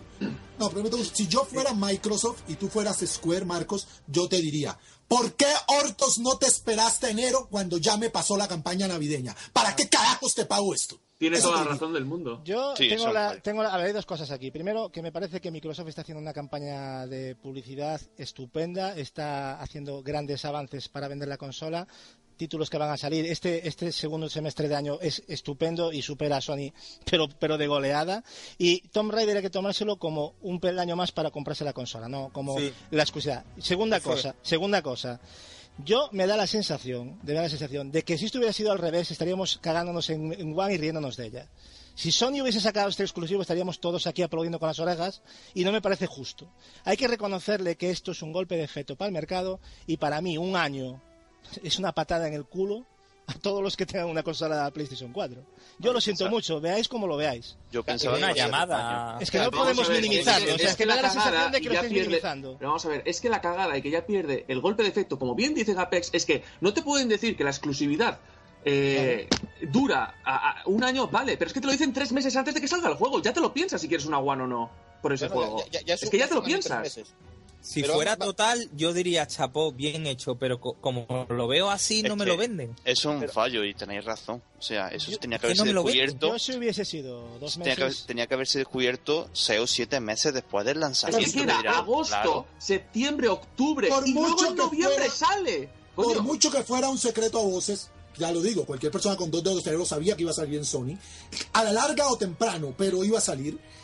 No, de todas maneras, Microsoft estaba jugando el juego de la distracción. efectivamente, de, de estaba jugando.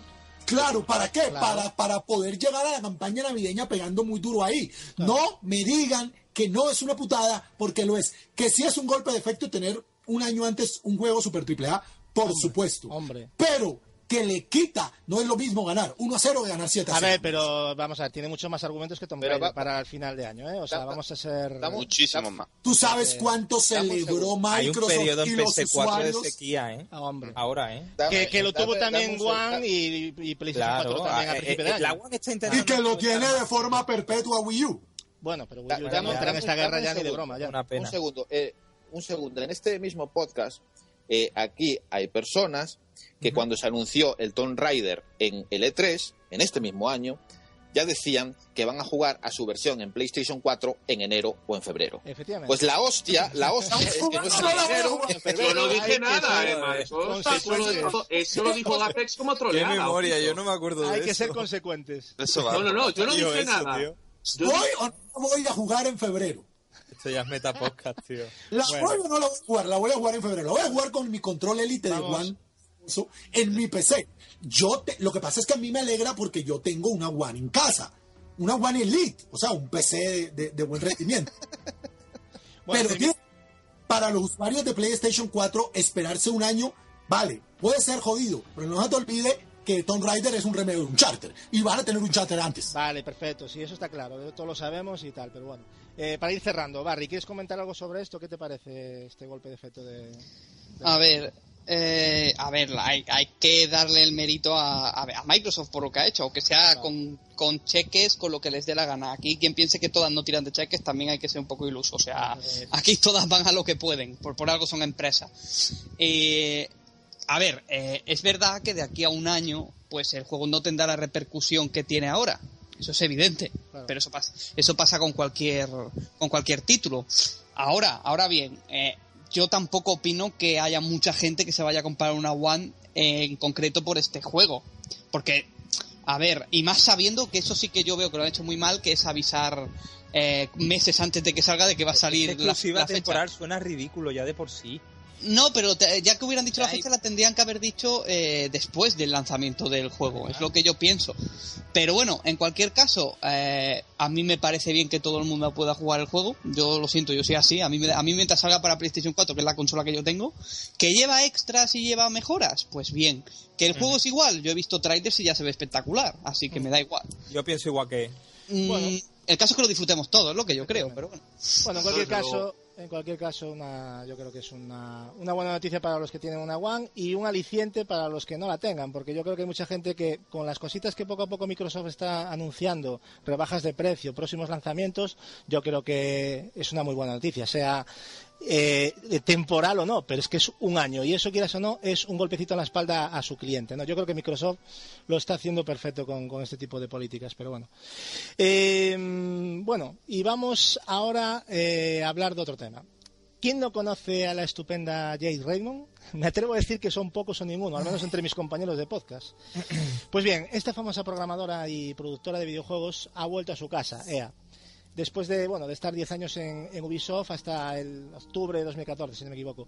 Eh, donde, recordad, eh, bueno, fue productora de- del primer Assassin's Creed, eh, productora ejecutiva del segundo, del Watch Dogs también y del Splinter Cell Blacklist, así como también la máxima responsable de, Ubisoft Toronto. Jay regresa a EA para dirigir un nuevo estudio llamado Motive Studios, donde se pondrá a trabajar con el nuevo Star Wars de Damien Heining. Eh, y también colabora con el equipo de, de BioWare encargado del próximo Mass Effect Andrómeda. Os voy a leer un extracto de sus últimas declaraciones en, en referencia a todo esto. Dice, hace años que conozco a Amy y admiro su trabajo en la saga Uncharted. Estoy muy emocionada de que el primer gran proyecto en el que trabajaré en Montreal vaya a tener a Amy como directora creativa. La oportunidad de trabajar con ella y el equipo de Visceral y jugar en el universo Star Wars es una oportunidad que pasa una vez en la vida. Adoro hacer juegos. Eh, conseguí mi primer trabajo en la industria hace 20 años y estoy tan entusiasmada por el potencial de los juegos como lo estaba ese primer día. No hay una receta de lo que debe ser un juego y el único límite está en la imaginación del equipo. Las posibilidades infinitas, el talento de la gente con la que trabajo y la pasión que los jugadores, que los jugadores añaden. Es lo que me motiva. Todo en esta industria tiene, tiene un objetivo, una idea de lo que quieren crear, una nueva idea de lo que quieren ver en un juego es lo que es genial en esta industria y es lo que a lo que quiero volver. Me gusta el cambio y el reto y es el tiempo correcto para intentar hacer algo nuevo. Eh, Gapex, no sé si debo preguntarte sobre sobre Jay Raymond eh, y su vuelta a EA. Sí, ¿Qué, sí, qué sí, opinas? pregunta, pregunta. ¿Qué te- No, hombre, pero ¿por, por, por quién me toman? Mira, yo es cierto que a ella le he dedicado más que un pensamiento, varias veces. Ah, seguro. Pero, eh, bueno, eh, esa chica ha demostrado que no solo es una cara bonita, ¿no? Eh, Y efectivamente. Es una chica que tiene, aparte tiene mucho respeto dentro de la industria, una industria tan machista por algo será, ¿no? Y, y bueno, nada, viento y buena mar, ¿no? Eh, los cambios son positivos y, y más que ella estaba literalmente trabajando para el demonio. Así que, que bueno, yo, yo asumo que va a tener ahora posibilidades de, de- de cambio, digamos, que le, que le den rienda suelta a, a su creatividad, ¿no? Pues yo lo aplaudo, está muy bien y la chica me cae muy bien y lo más importante de todo, está re buena. Sí, sí, encima es, la chica es, es guapa, ¿no? Pero se ha llevado unos buenos palos con Watch Dogs y Splinter Cell Blacklist, ¿no? Fueron dos títulos que... pff, porque Assassin's Creed, como digo yo, ya vende por, por inercia, ¿no? Hombre, el primero Pero- fue un ñordo de juego, ¿eh? Ya, ¿cuál cuál dice? ¿El Assassin's Creed 1? El primero Pero si para tú mí Hombre, un ñordo, hombre, un ñordo, a ver, hay que Pero- situarse en la época, eso es una es muy temeridad. pionero y era, decir, y era un pepino aparte, técnicamente era un pepino. Lo ves Pero- ahora y lo comparas con cómo ha evolucionado la saga y puedes decir, vale, es un ñordo. Pero tú cuando salió Assassin's Creed, yo me acuerdo perfectamente que... Era un espectáculo increíble. visual, pero como juego dejaba mucho que desear, ¿eh? No, era, era repetitivo. y Era llegaba, repetitivo, era otro, tenía cosas bueno. que tal, pero bueno, yo creo que es un, fue un buen bueno. inicio, o sea, tampoco Sí, fue un buen. Un nivel. es otra cosa, que ya Es hablaremos de. Ñordo es Morphs. Vamos a hablar de Morse es Amors. Es de lo que está esperando eh, Es el remaster. El remaster del Assassin's Creed, entonces será juegazo. Lo comprarás. No, pero mira, mira, mira lo que decía Gatsu y eso es muy interesante. Eso es muy interesante. Si tú ves juegos como Watch Dogs, inclusive eh, son experimentos fallidos pero con mucho potencial. Si tú ves Watch, ¿quién no va vio la primera vez que vio lo que supuestamente iban a ofrecer en Watch Dogs? O sea, las ideas de base de Watch Dogs son muy interesantes. Muy interesantes. Y Ojo, la, lo- la idea de Morse también, ¿eh? sí, la idea de que lo vendan a 5 euros es un puto robo. El- el malo, lo malo es que está desfasado técnicamente, pero como juego tiene muy buena idea Morse. Y no estoy, y no estoy troleando, ¿eh? Mira Una carátula yo- muy bonita. Sí, hermosa, la puso Gatsu, del- pero eso es otro tema.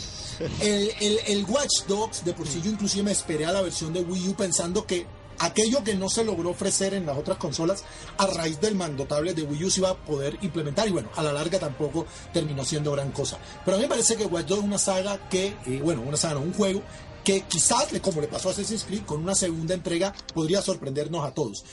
Así que la chica, ya lo digo yo, tiene el talento y las ideas.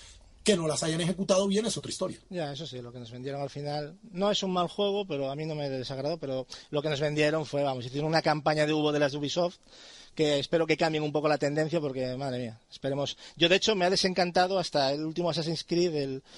no tengo yo tantas ganas como antes y, bueno, lo hemos visto y yo he visto cosas y tiene buena pinta, pero bueno.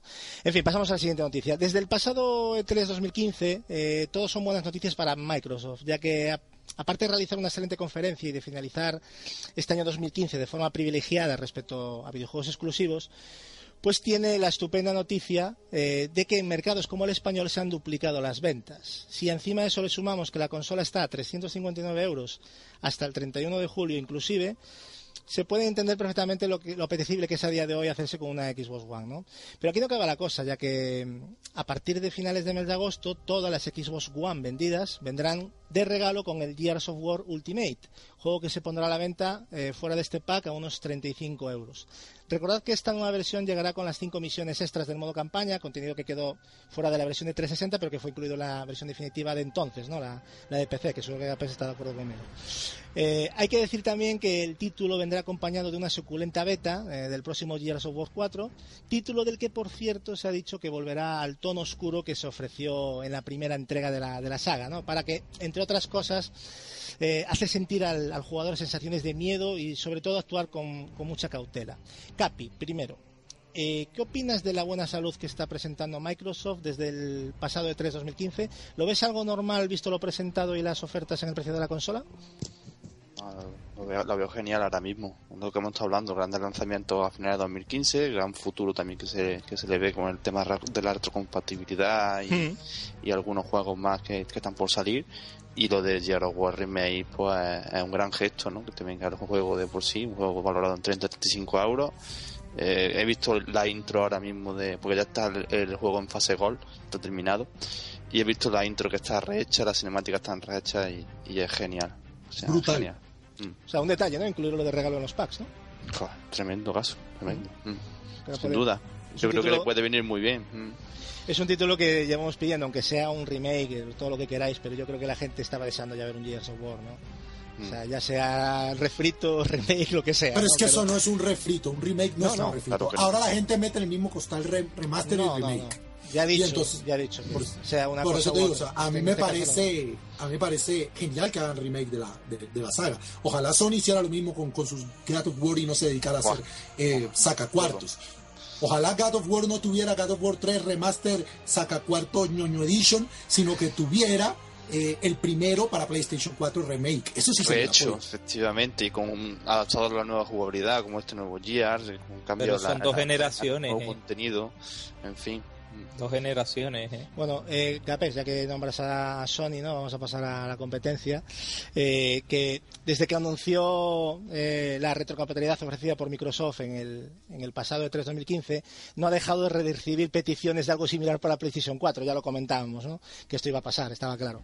Pues bien, Yoshida, eh, presidente de Sony, ha respondido a esto y a otros temas en la revista Edge y todo indica, como era previsible, que no tienen planes de retrocompatibilidad para PlayStation 4. Fijaros en las declaraciones porque son muy curiosas, ¿eh? sobre todo hay alguna perlita por ahí.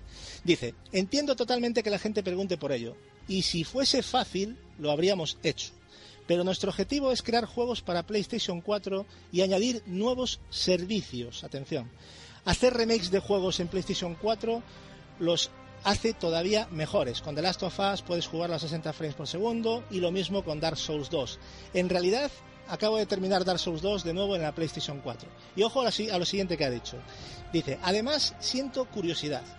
Mostraron una lista muy pequeña de títulos que funcionasen, haciendo referencia a lo de la retrocompatibilidad de Microsoft, y hacer una emulación de software, ya ha dicho él, ¿eh? ya no ha dicho que sea retrocompatibilidad, ha dicho, hacer una emulación de software significa que tienes que trabajar título por título, por lo que tengo curiosidad, dijo, por ver qué tipo de juegos estarán incluidos en aquellos 100 títulos que dijeron que serían compatibles para finales de año. Eh, ¿eh? para, para finalizar, Yoshida se mostró bueno, hizo, se mostró, hizo referencia ¿no? al, al servicio PlayStation Now, que como sabéis nos permite disfrutar de títulos de PlayStation 3 en la PlayStation 4 y otros dispositivos. Y se mostró pues muy satisfecho con él. ¿no? Bien, vamos por partes. Eh, ¿Qué opináis sobre las declaraciones de Yo- Yoshida? ¿Veis algún recadito, alguna excusa? A mí me parece feo. Mm, se le vio un poco irónico, ¿no? No, no me gusta. Es un estilo que no me gusta.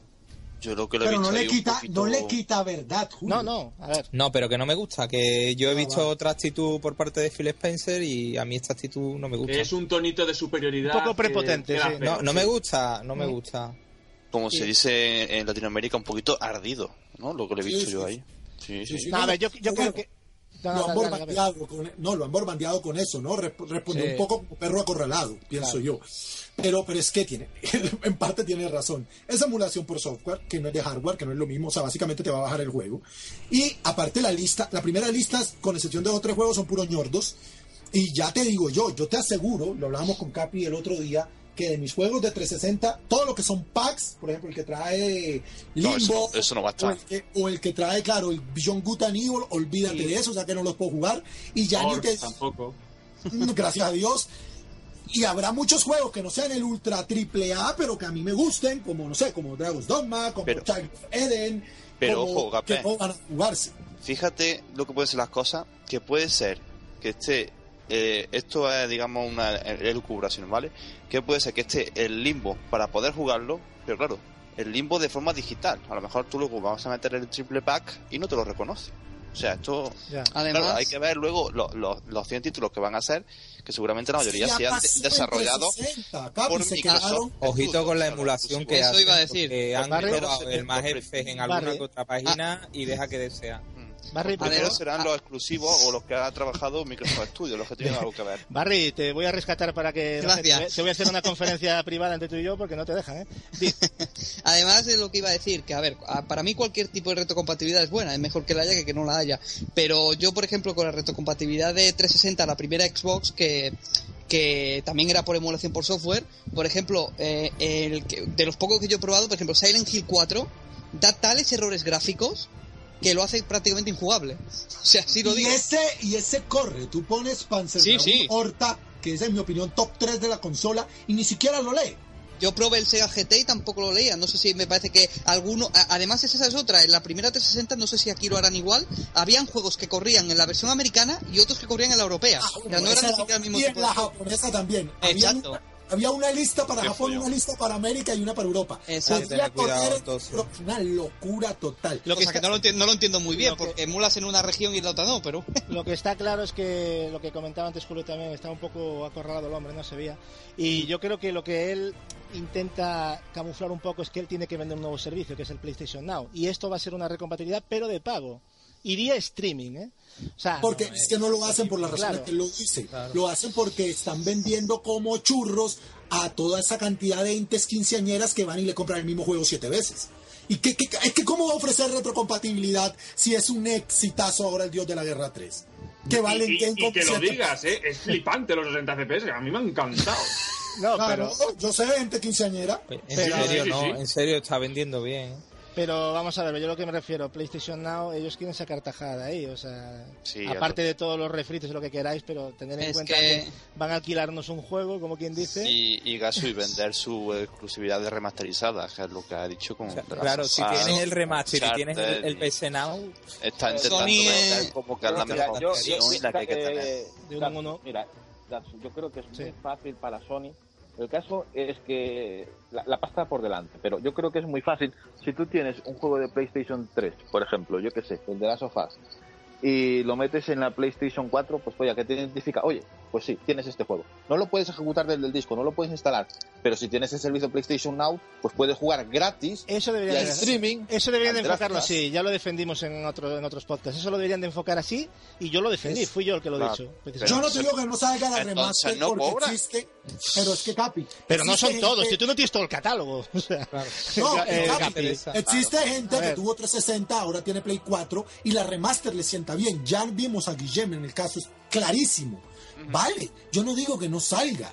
Pero coño, el que ya lo tiene en casa, que lo ponga, eso es un software, ¿eh? que pesa 500 megas bajarlo. Lo detecte que es un disco de tal juego y si tú tienes el servicio PlayStation Now, ya lo tienes gratis.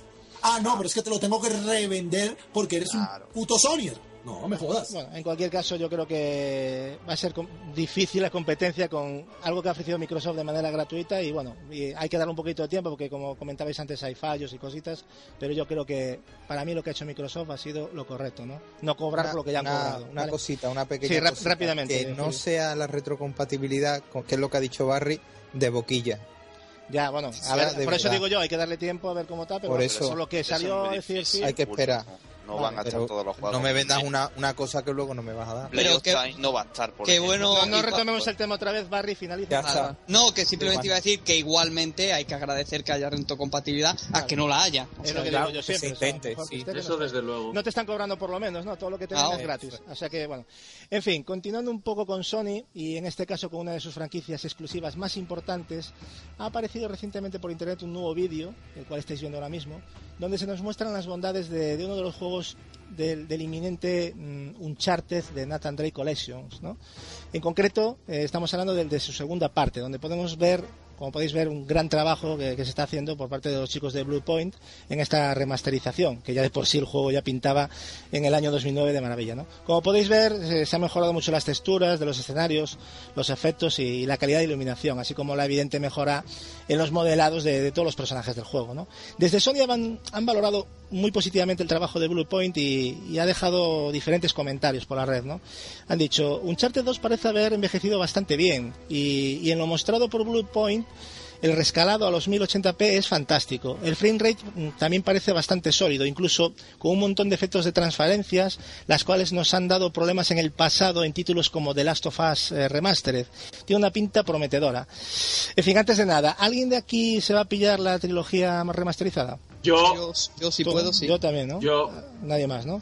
Y volvemos a lo de siempre. Saturación de refritos u oportunidad para aquellos que no han tenido PlayStation 3 y no hayan jugado a la saga que, que los hay, realmente. Ambas. En mi caso, Es yo los he jugado, pero no los tengo. Así que es una oportunidad para tenerlos. Así Una que. grandísima oportunidad Exacto. para los que no Me- pasó igual con di- es lo que yo digo, pero Edward y Gatsu los tienen Sí. dos y tres veces No, cada uno. no, yo los voy a vender. Que Dos y tres veces, hombre. Sí, Bueno, yo- yo veo, yo veo bien Ya, eh, venga. los vendes Es que esto y ya- Barra libre ya.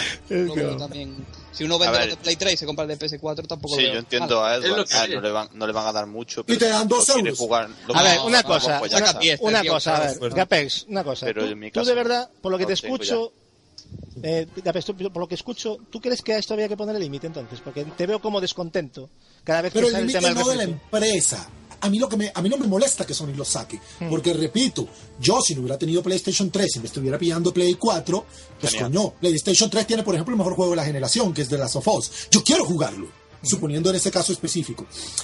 Yo entiendo el producto al que critico y como siempre en todo lo malo que está en la industria del videojuego, el gran culpable es el usuario. Claro. Yo no critico a Guillén Caballén que tenía una 360 y se pille de la Sofos. Pero, coño, tío, tengo los tres Uncharted en mi casa, aquí los tengo. Ahora que tenga PlayStation 4 en octubre, si, si todo sale bien, yo, ¿para qué coños quiero otra vez los mismos tres juegos? Pues me compró Witcher cabrearte, que no- tío, para cabrearte. Pero, Para cabrearte, pero a tú ver, para pero a ver, Capex, esto es decisión de cada una. Claro. es que Claro. tú, tú no los quieres, pero a lo mejor Y, otros sí los y, y la opinión es la opinión de A cada te uno. Yo- te voy a Ya, ejemplo, ya, Gapex, pero el yo- que tener va a ser es tú, no lo Mira, yo, yo la, la saga Uncharted la he, la he completado unas 3-4 veces. Y me lo he pasado cojonudo, o sea... O sea, ¿qué quieres que te diga?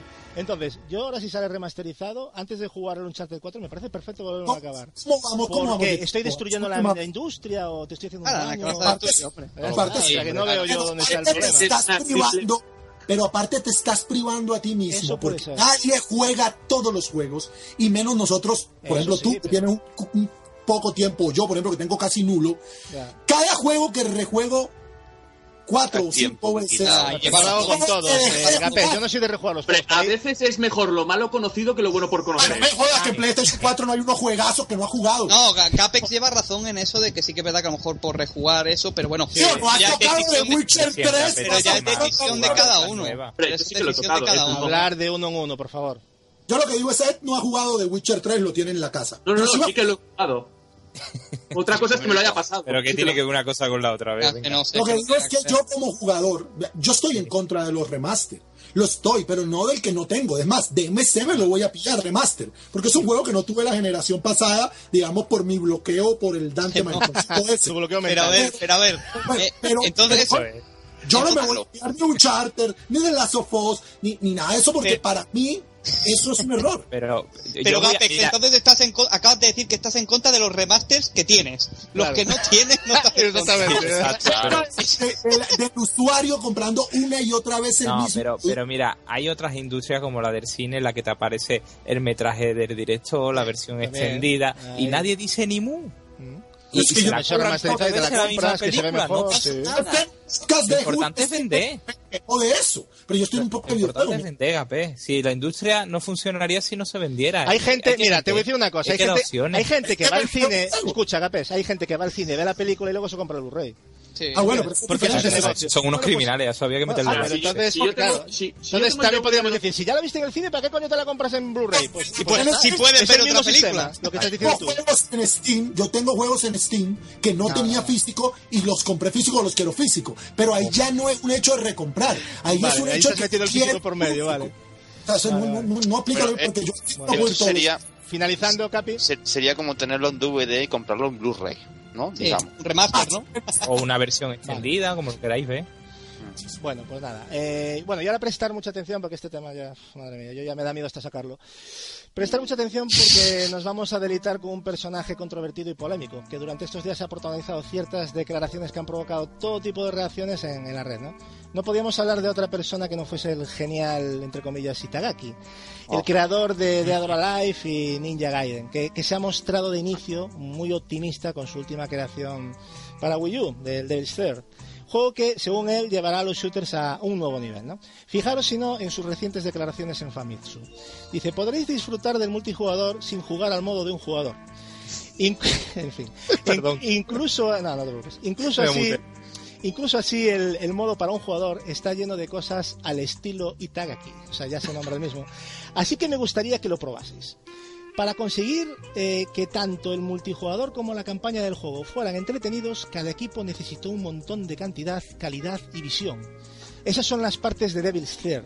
Eso es por lo que el juego ha llevado tanto tiempo. Cuando me hice independiente y pensé en qué crear, tenía un deseo muy fuerte de desafiarme a mí mismo con cosas nuevas. Por lo tanto, decidí crear un shooter completamente nuevo, usando todas las habilidades que había conseguido, atención, al realizar juegos de acción y de lucha. Así que tanto los fans de Ninja Gaiden como de Dead or Alive querrán jugarlo. Es una pena, es una Eh, pena vale. que el juego se vea, Gasu. A ver, Eh, a mí ya me dejarme, terminar, por yo, favor. yo, Eh, yo, yo, yo, eh, quiero no he acabado. Es que no he acabado, por favor. Es que luego opinamos, ¿vale? Es que si me cortáis en medio de, de las declaraciones, pues no. A ver, dice, no quería traicionar a los fans, no quería decepcionar las expectativas de las personas.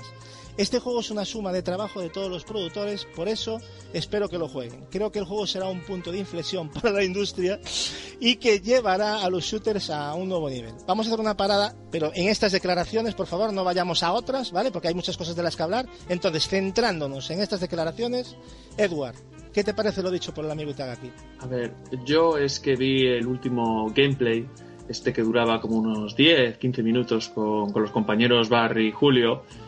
Y claro, yo veo ese gameplay y luego escucho este tipo de declaraciones y que también se dijo que usaba todo el potencial de la consola Wii U, una consola más potente que una PlayStation 3.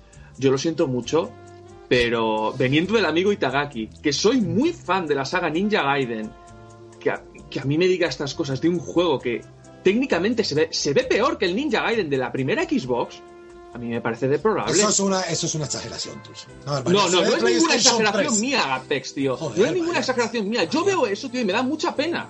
Pues lo ojos de fanboy, tío, que se ve de No, no, no, 3, fanboy nada. Pero eso técnicamente es una vergüenza. Se- no, Eh, Sí, y pero no se ve, no se ve es una consola 12. más potente que la Play 3, tío, que mueve el de las sofás. Tranquilidad, Me tranquilidad. parece, Es que yo estoy me de acuerdo con eso.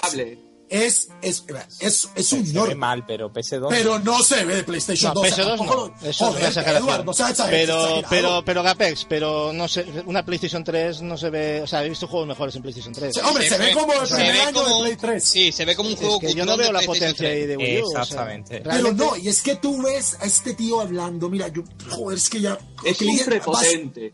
A ver, se puede Está ver loco como una... Está loco como una cabra, pero primero te miente a la cara y te dice que va a un punto de inflexión en la industria. Sí, claro. Sí, sí, O sea, que eso, ¿qué es que son, coños? quiero que nos centremos en esto, efectivamente, Gapex, en estas ¿Qué declaraciones. coños me Yo habla? Me, está quedé un poco- vendiendo a, a este, este señor que se fue a cenar con, se fue a cenar con Peter. A mí la gente que habla en tercera persona y se nombra a sí mismo ya me hace una gracia. principalmente- Ahora imagínate, ahora imagínate los que salen en un videojuego diciendo te estaba esperando. Pero bueno, ese es otro payaso. Pero bueno, mira, va- vamos a, vamos a quitar la pausa, vamos a seguir copiando esto, no os preocupéis. Simplemente quiero ir avanzando. ¿Hay Vamos a más? qui- ¿Hay más? Vale. Sí, sí, ahora...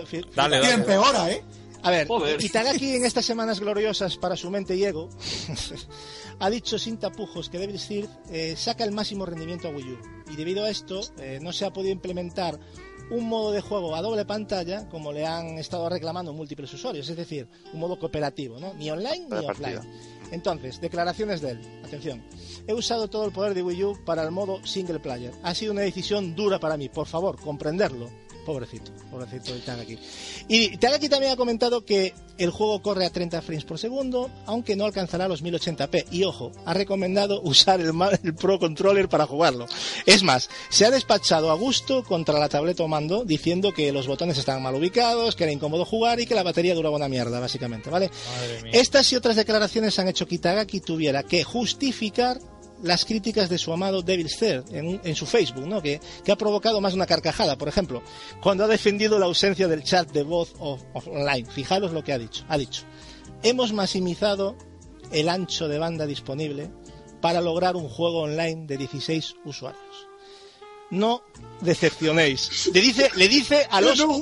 Atención, atención, le dice a los usuarios, a nosotros, dice, no decepcionéis y no seáis negativos. Os prometo, positivo. os prometo aquí, os prometo aquí y hoy una jugabilidad amplia, profunda y novedosa para vosotros. Vamos a hacer una nueva parada, pero ha por favor, faltado decir jugadores. vamos a hacer una nueva parada y centrándonos en esto, ¿vale? Porque todavía hay más, aunque parezca mentira, hay más. Gapex, ¿qué te parece todo lo que ha dicho Itagaki sobre el tema del chat de voz, el tema de la potencia? Cuenta. Este ya, o sea, ya se ganó el campeonato mundial. O sea, Yu Suzuki y otros payasos se quedan en, en, en, en, chanclas. Es, es, una, es, es un imbécil, es una vergüenza, es prepotente. Pero cuando eres prepotente como Kojima, porque eres realmente la polla, me lo tengo que tragar. Pero cuando eres prepotente haciendo un ñordo de este tamaño, y aparte lo sales a defender de esa manera tan ridícula. O sea, uy, gran, qué revolución, 16 jugadores. No vayas a Battlefield, que es otro Y no puede meter 32. chat de voz No, por eso dijo, ¿eh? Dijo que Ah. no puede meter chat de voz por eso. O sea, flipa, ¿eh? O sea, yo me quedé loco. Pero lo- la locura sería que encontrase 16 jugadores jugando a Devil City en multijugador. Y, y Tagaki yo creo que no se ha centrado bien en lo que, en lo que buscaba en este juego, mi opinión. No se ha centrado en general. En general, efectivamente.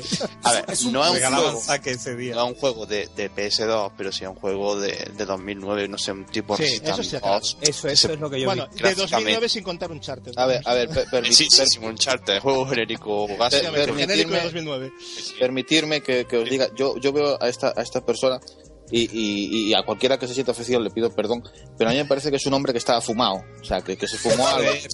Y, y, encima y encima tiene un, un, un- odio visceral a Nintendo y dice, mira, para que joder más a Wii U voy a decir que esto es el tope de, de Wii U.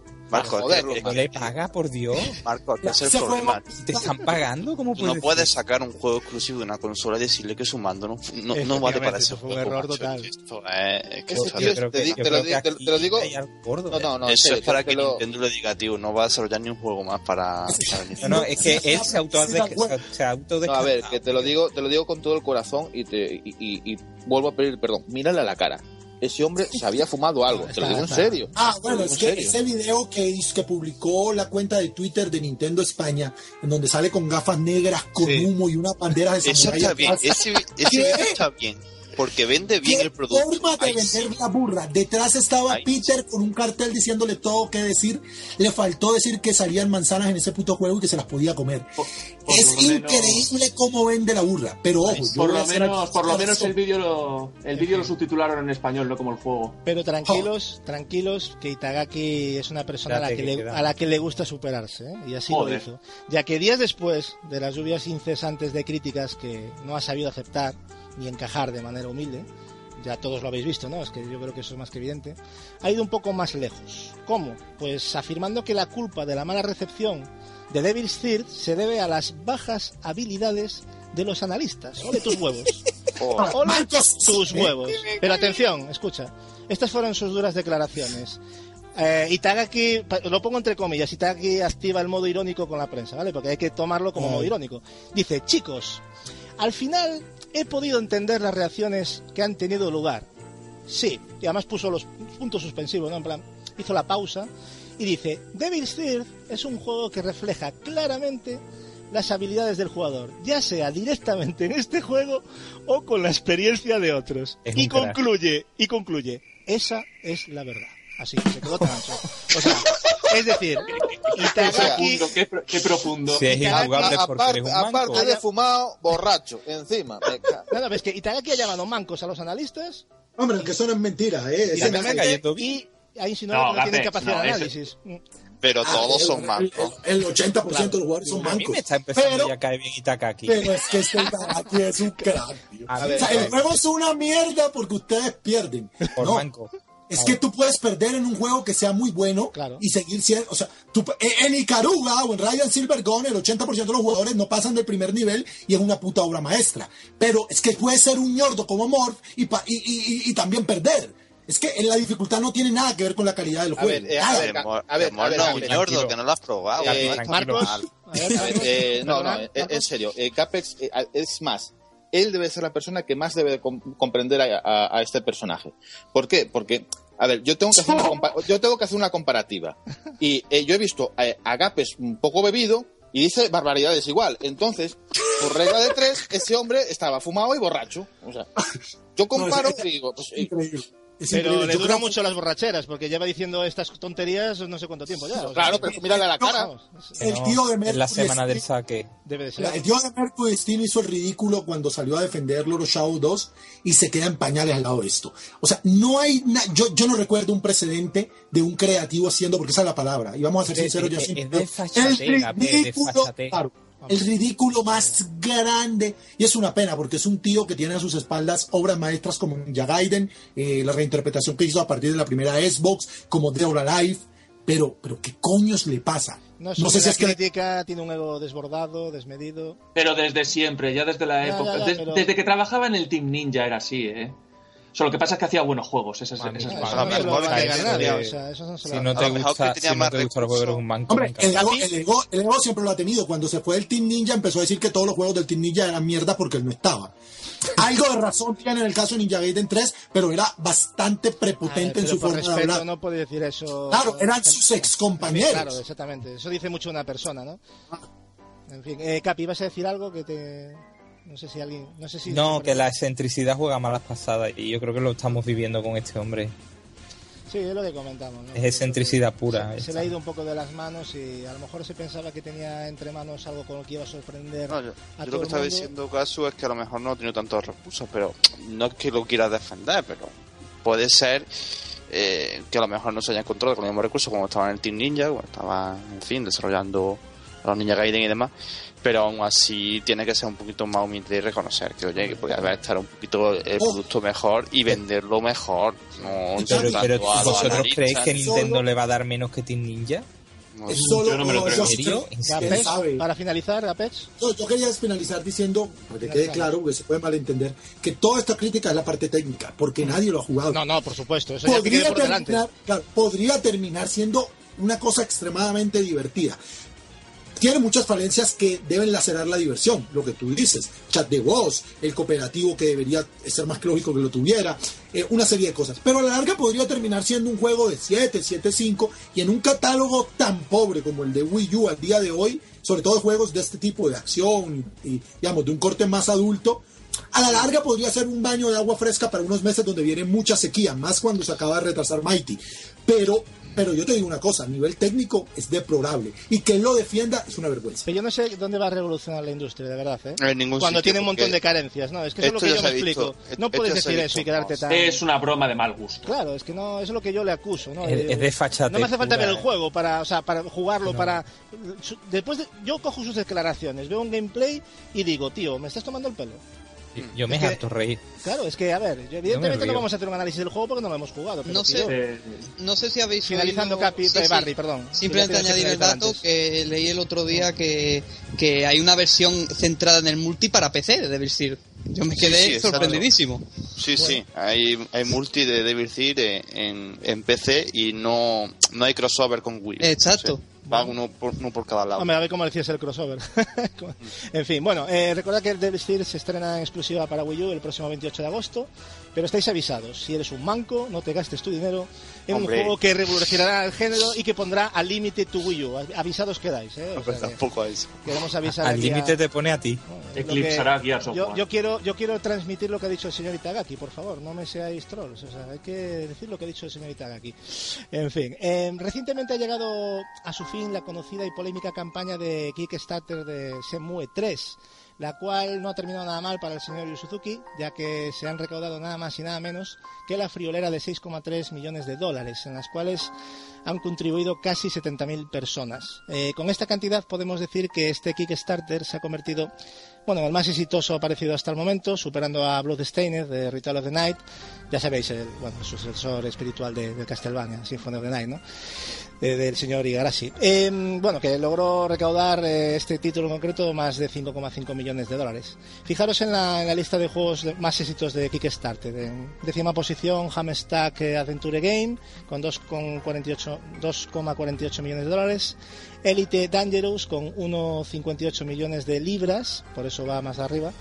Westland, eh, 2,93 millones de dólares. Eh, Yoka Laile, 2,9 millones de libras. Broken Age, 3,3 millones de dólares. Mighty Number 9, eh, Gapex, 3,84 millones de dólares. Eh, Pillars of Eternity, eh, 3,98 millones de dólares. Torment, eh, Tires of Numeria, 4,18 millones de dólares. Después el, bueno, el Bloodstained que habíamos comentado y Shenmue 3 con 6,33.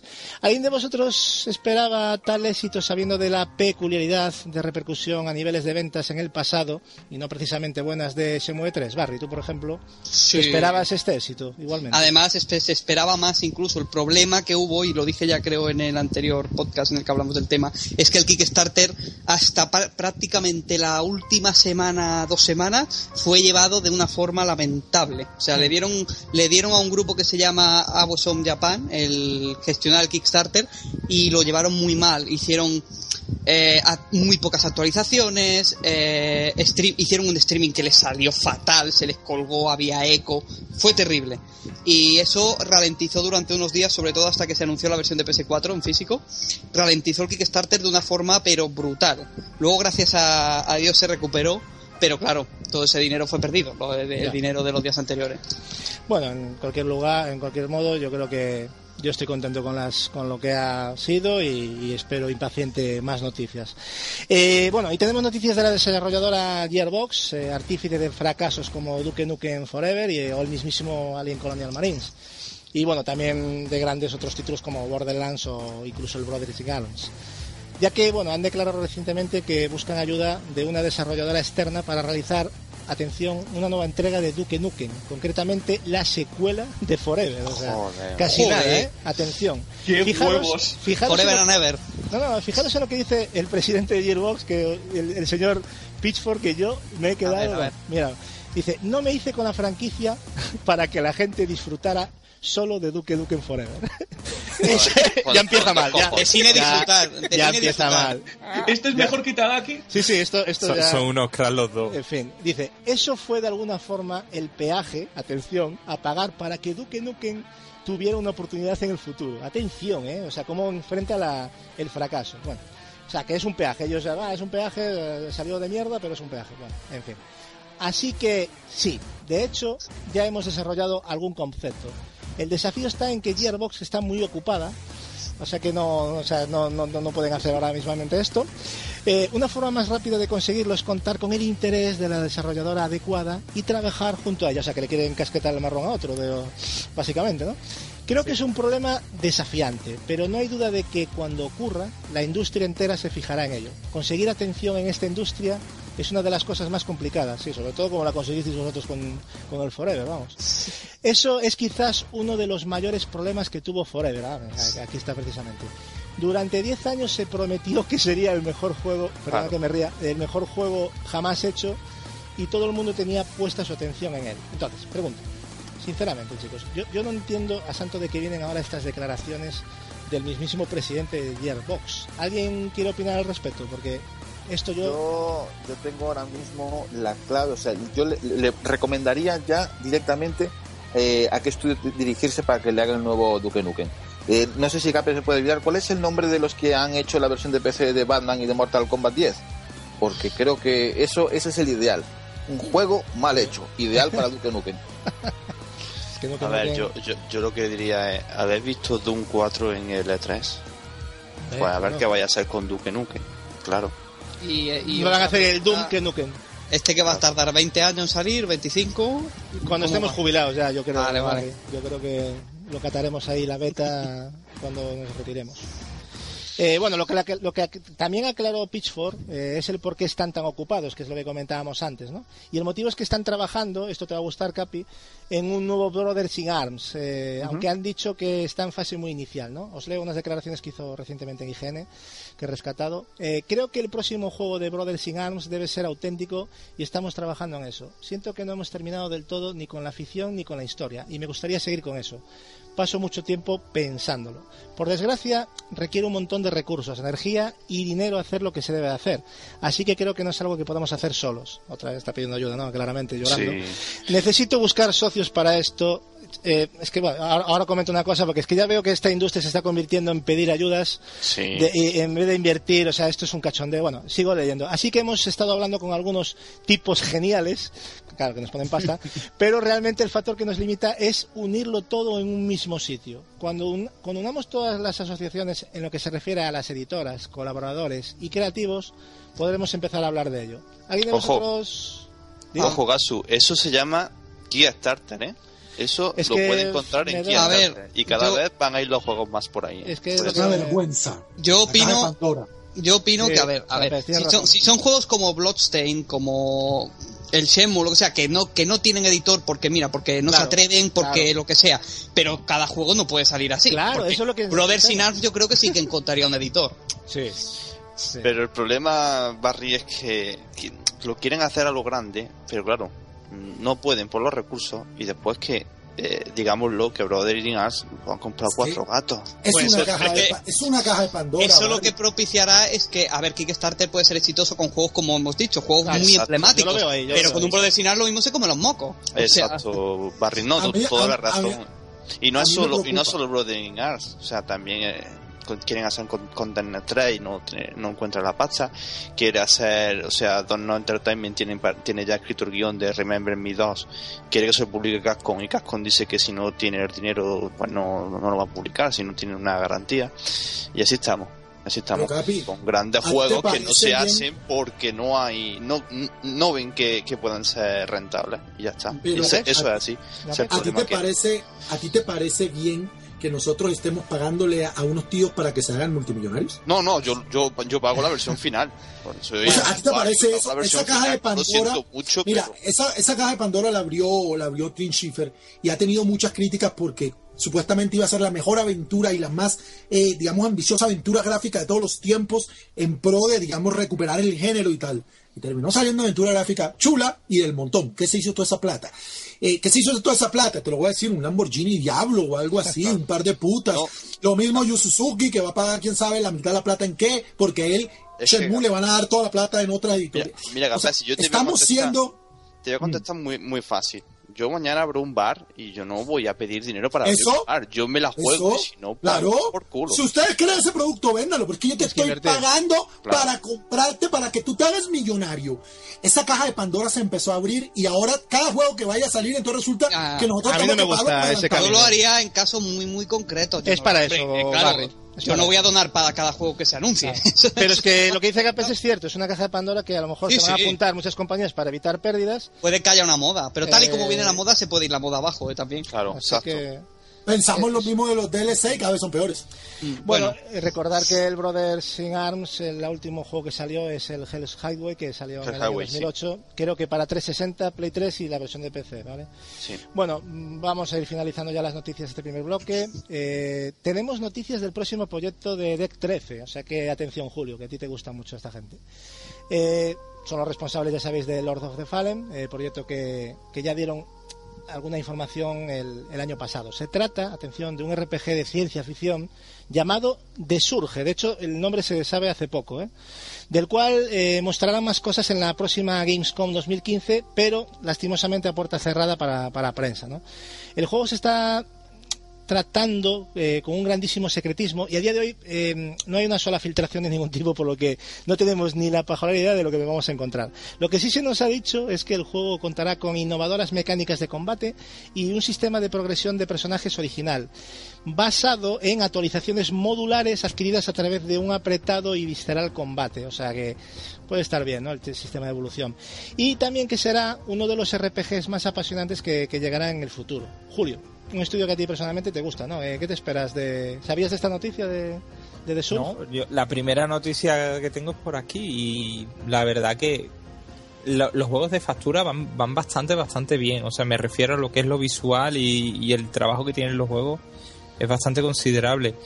Eh, suelen ofrecer lo que, lo que, lo que ellos, lo, de- o sea, lo que ellos, lo que ellos, lo que ellos están propugnando lo, lo suelen Sí. ofrecer los juegos Mm. y son garantía de calidad y, y de continuismo en el trabajo Sí. porque muchas de las versiones que, que han salido de, por ejemplo, de este Lord of the Fallen, ellos siguen trabajándolas y, y el juego cada vez está más pulido. O sea que dentro de unos pocos de meses creo que coger el Lord of the Fallen puede ser una gozada. Me gusta Porque- mucho esa gente porque respeta mucho su producto, ¿no? Y, Y- como además- estos sí le harían falta, ¿no? Continúa, continúa. Además enseñan el producto sin problemas, porque el Lord of the Fallen sabíamos lo que íbamos a comprar cuando fuimos a comprarlo.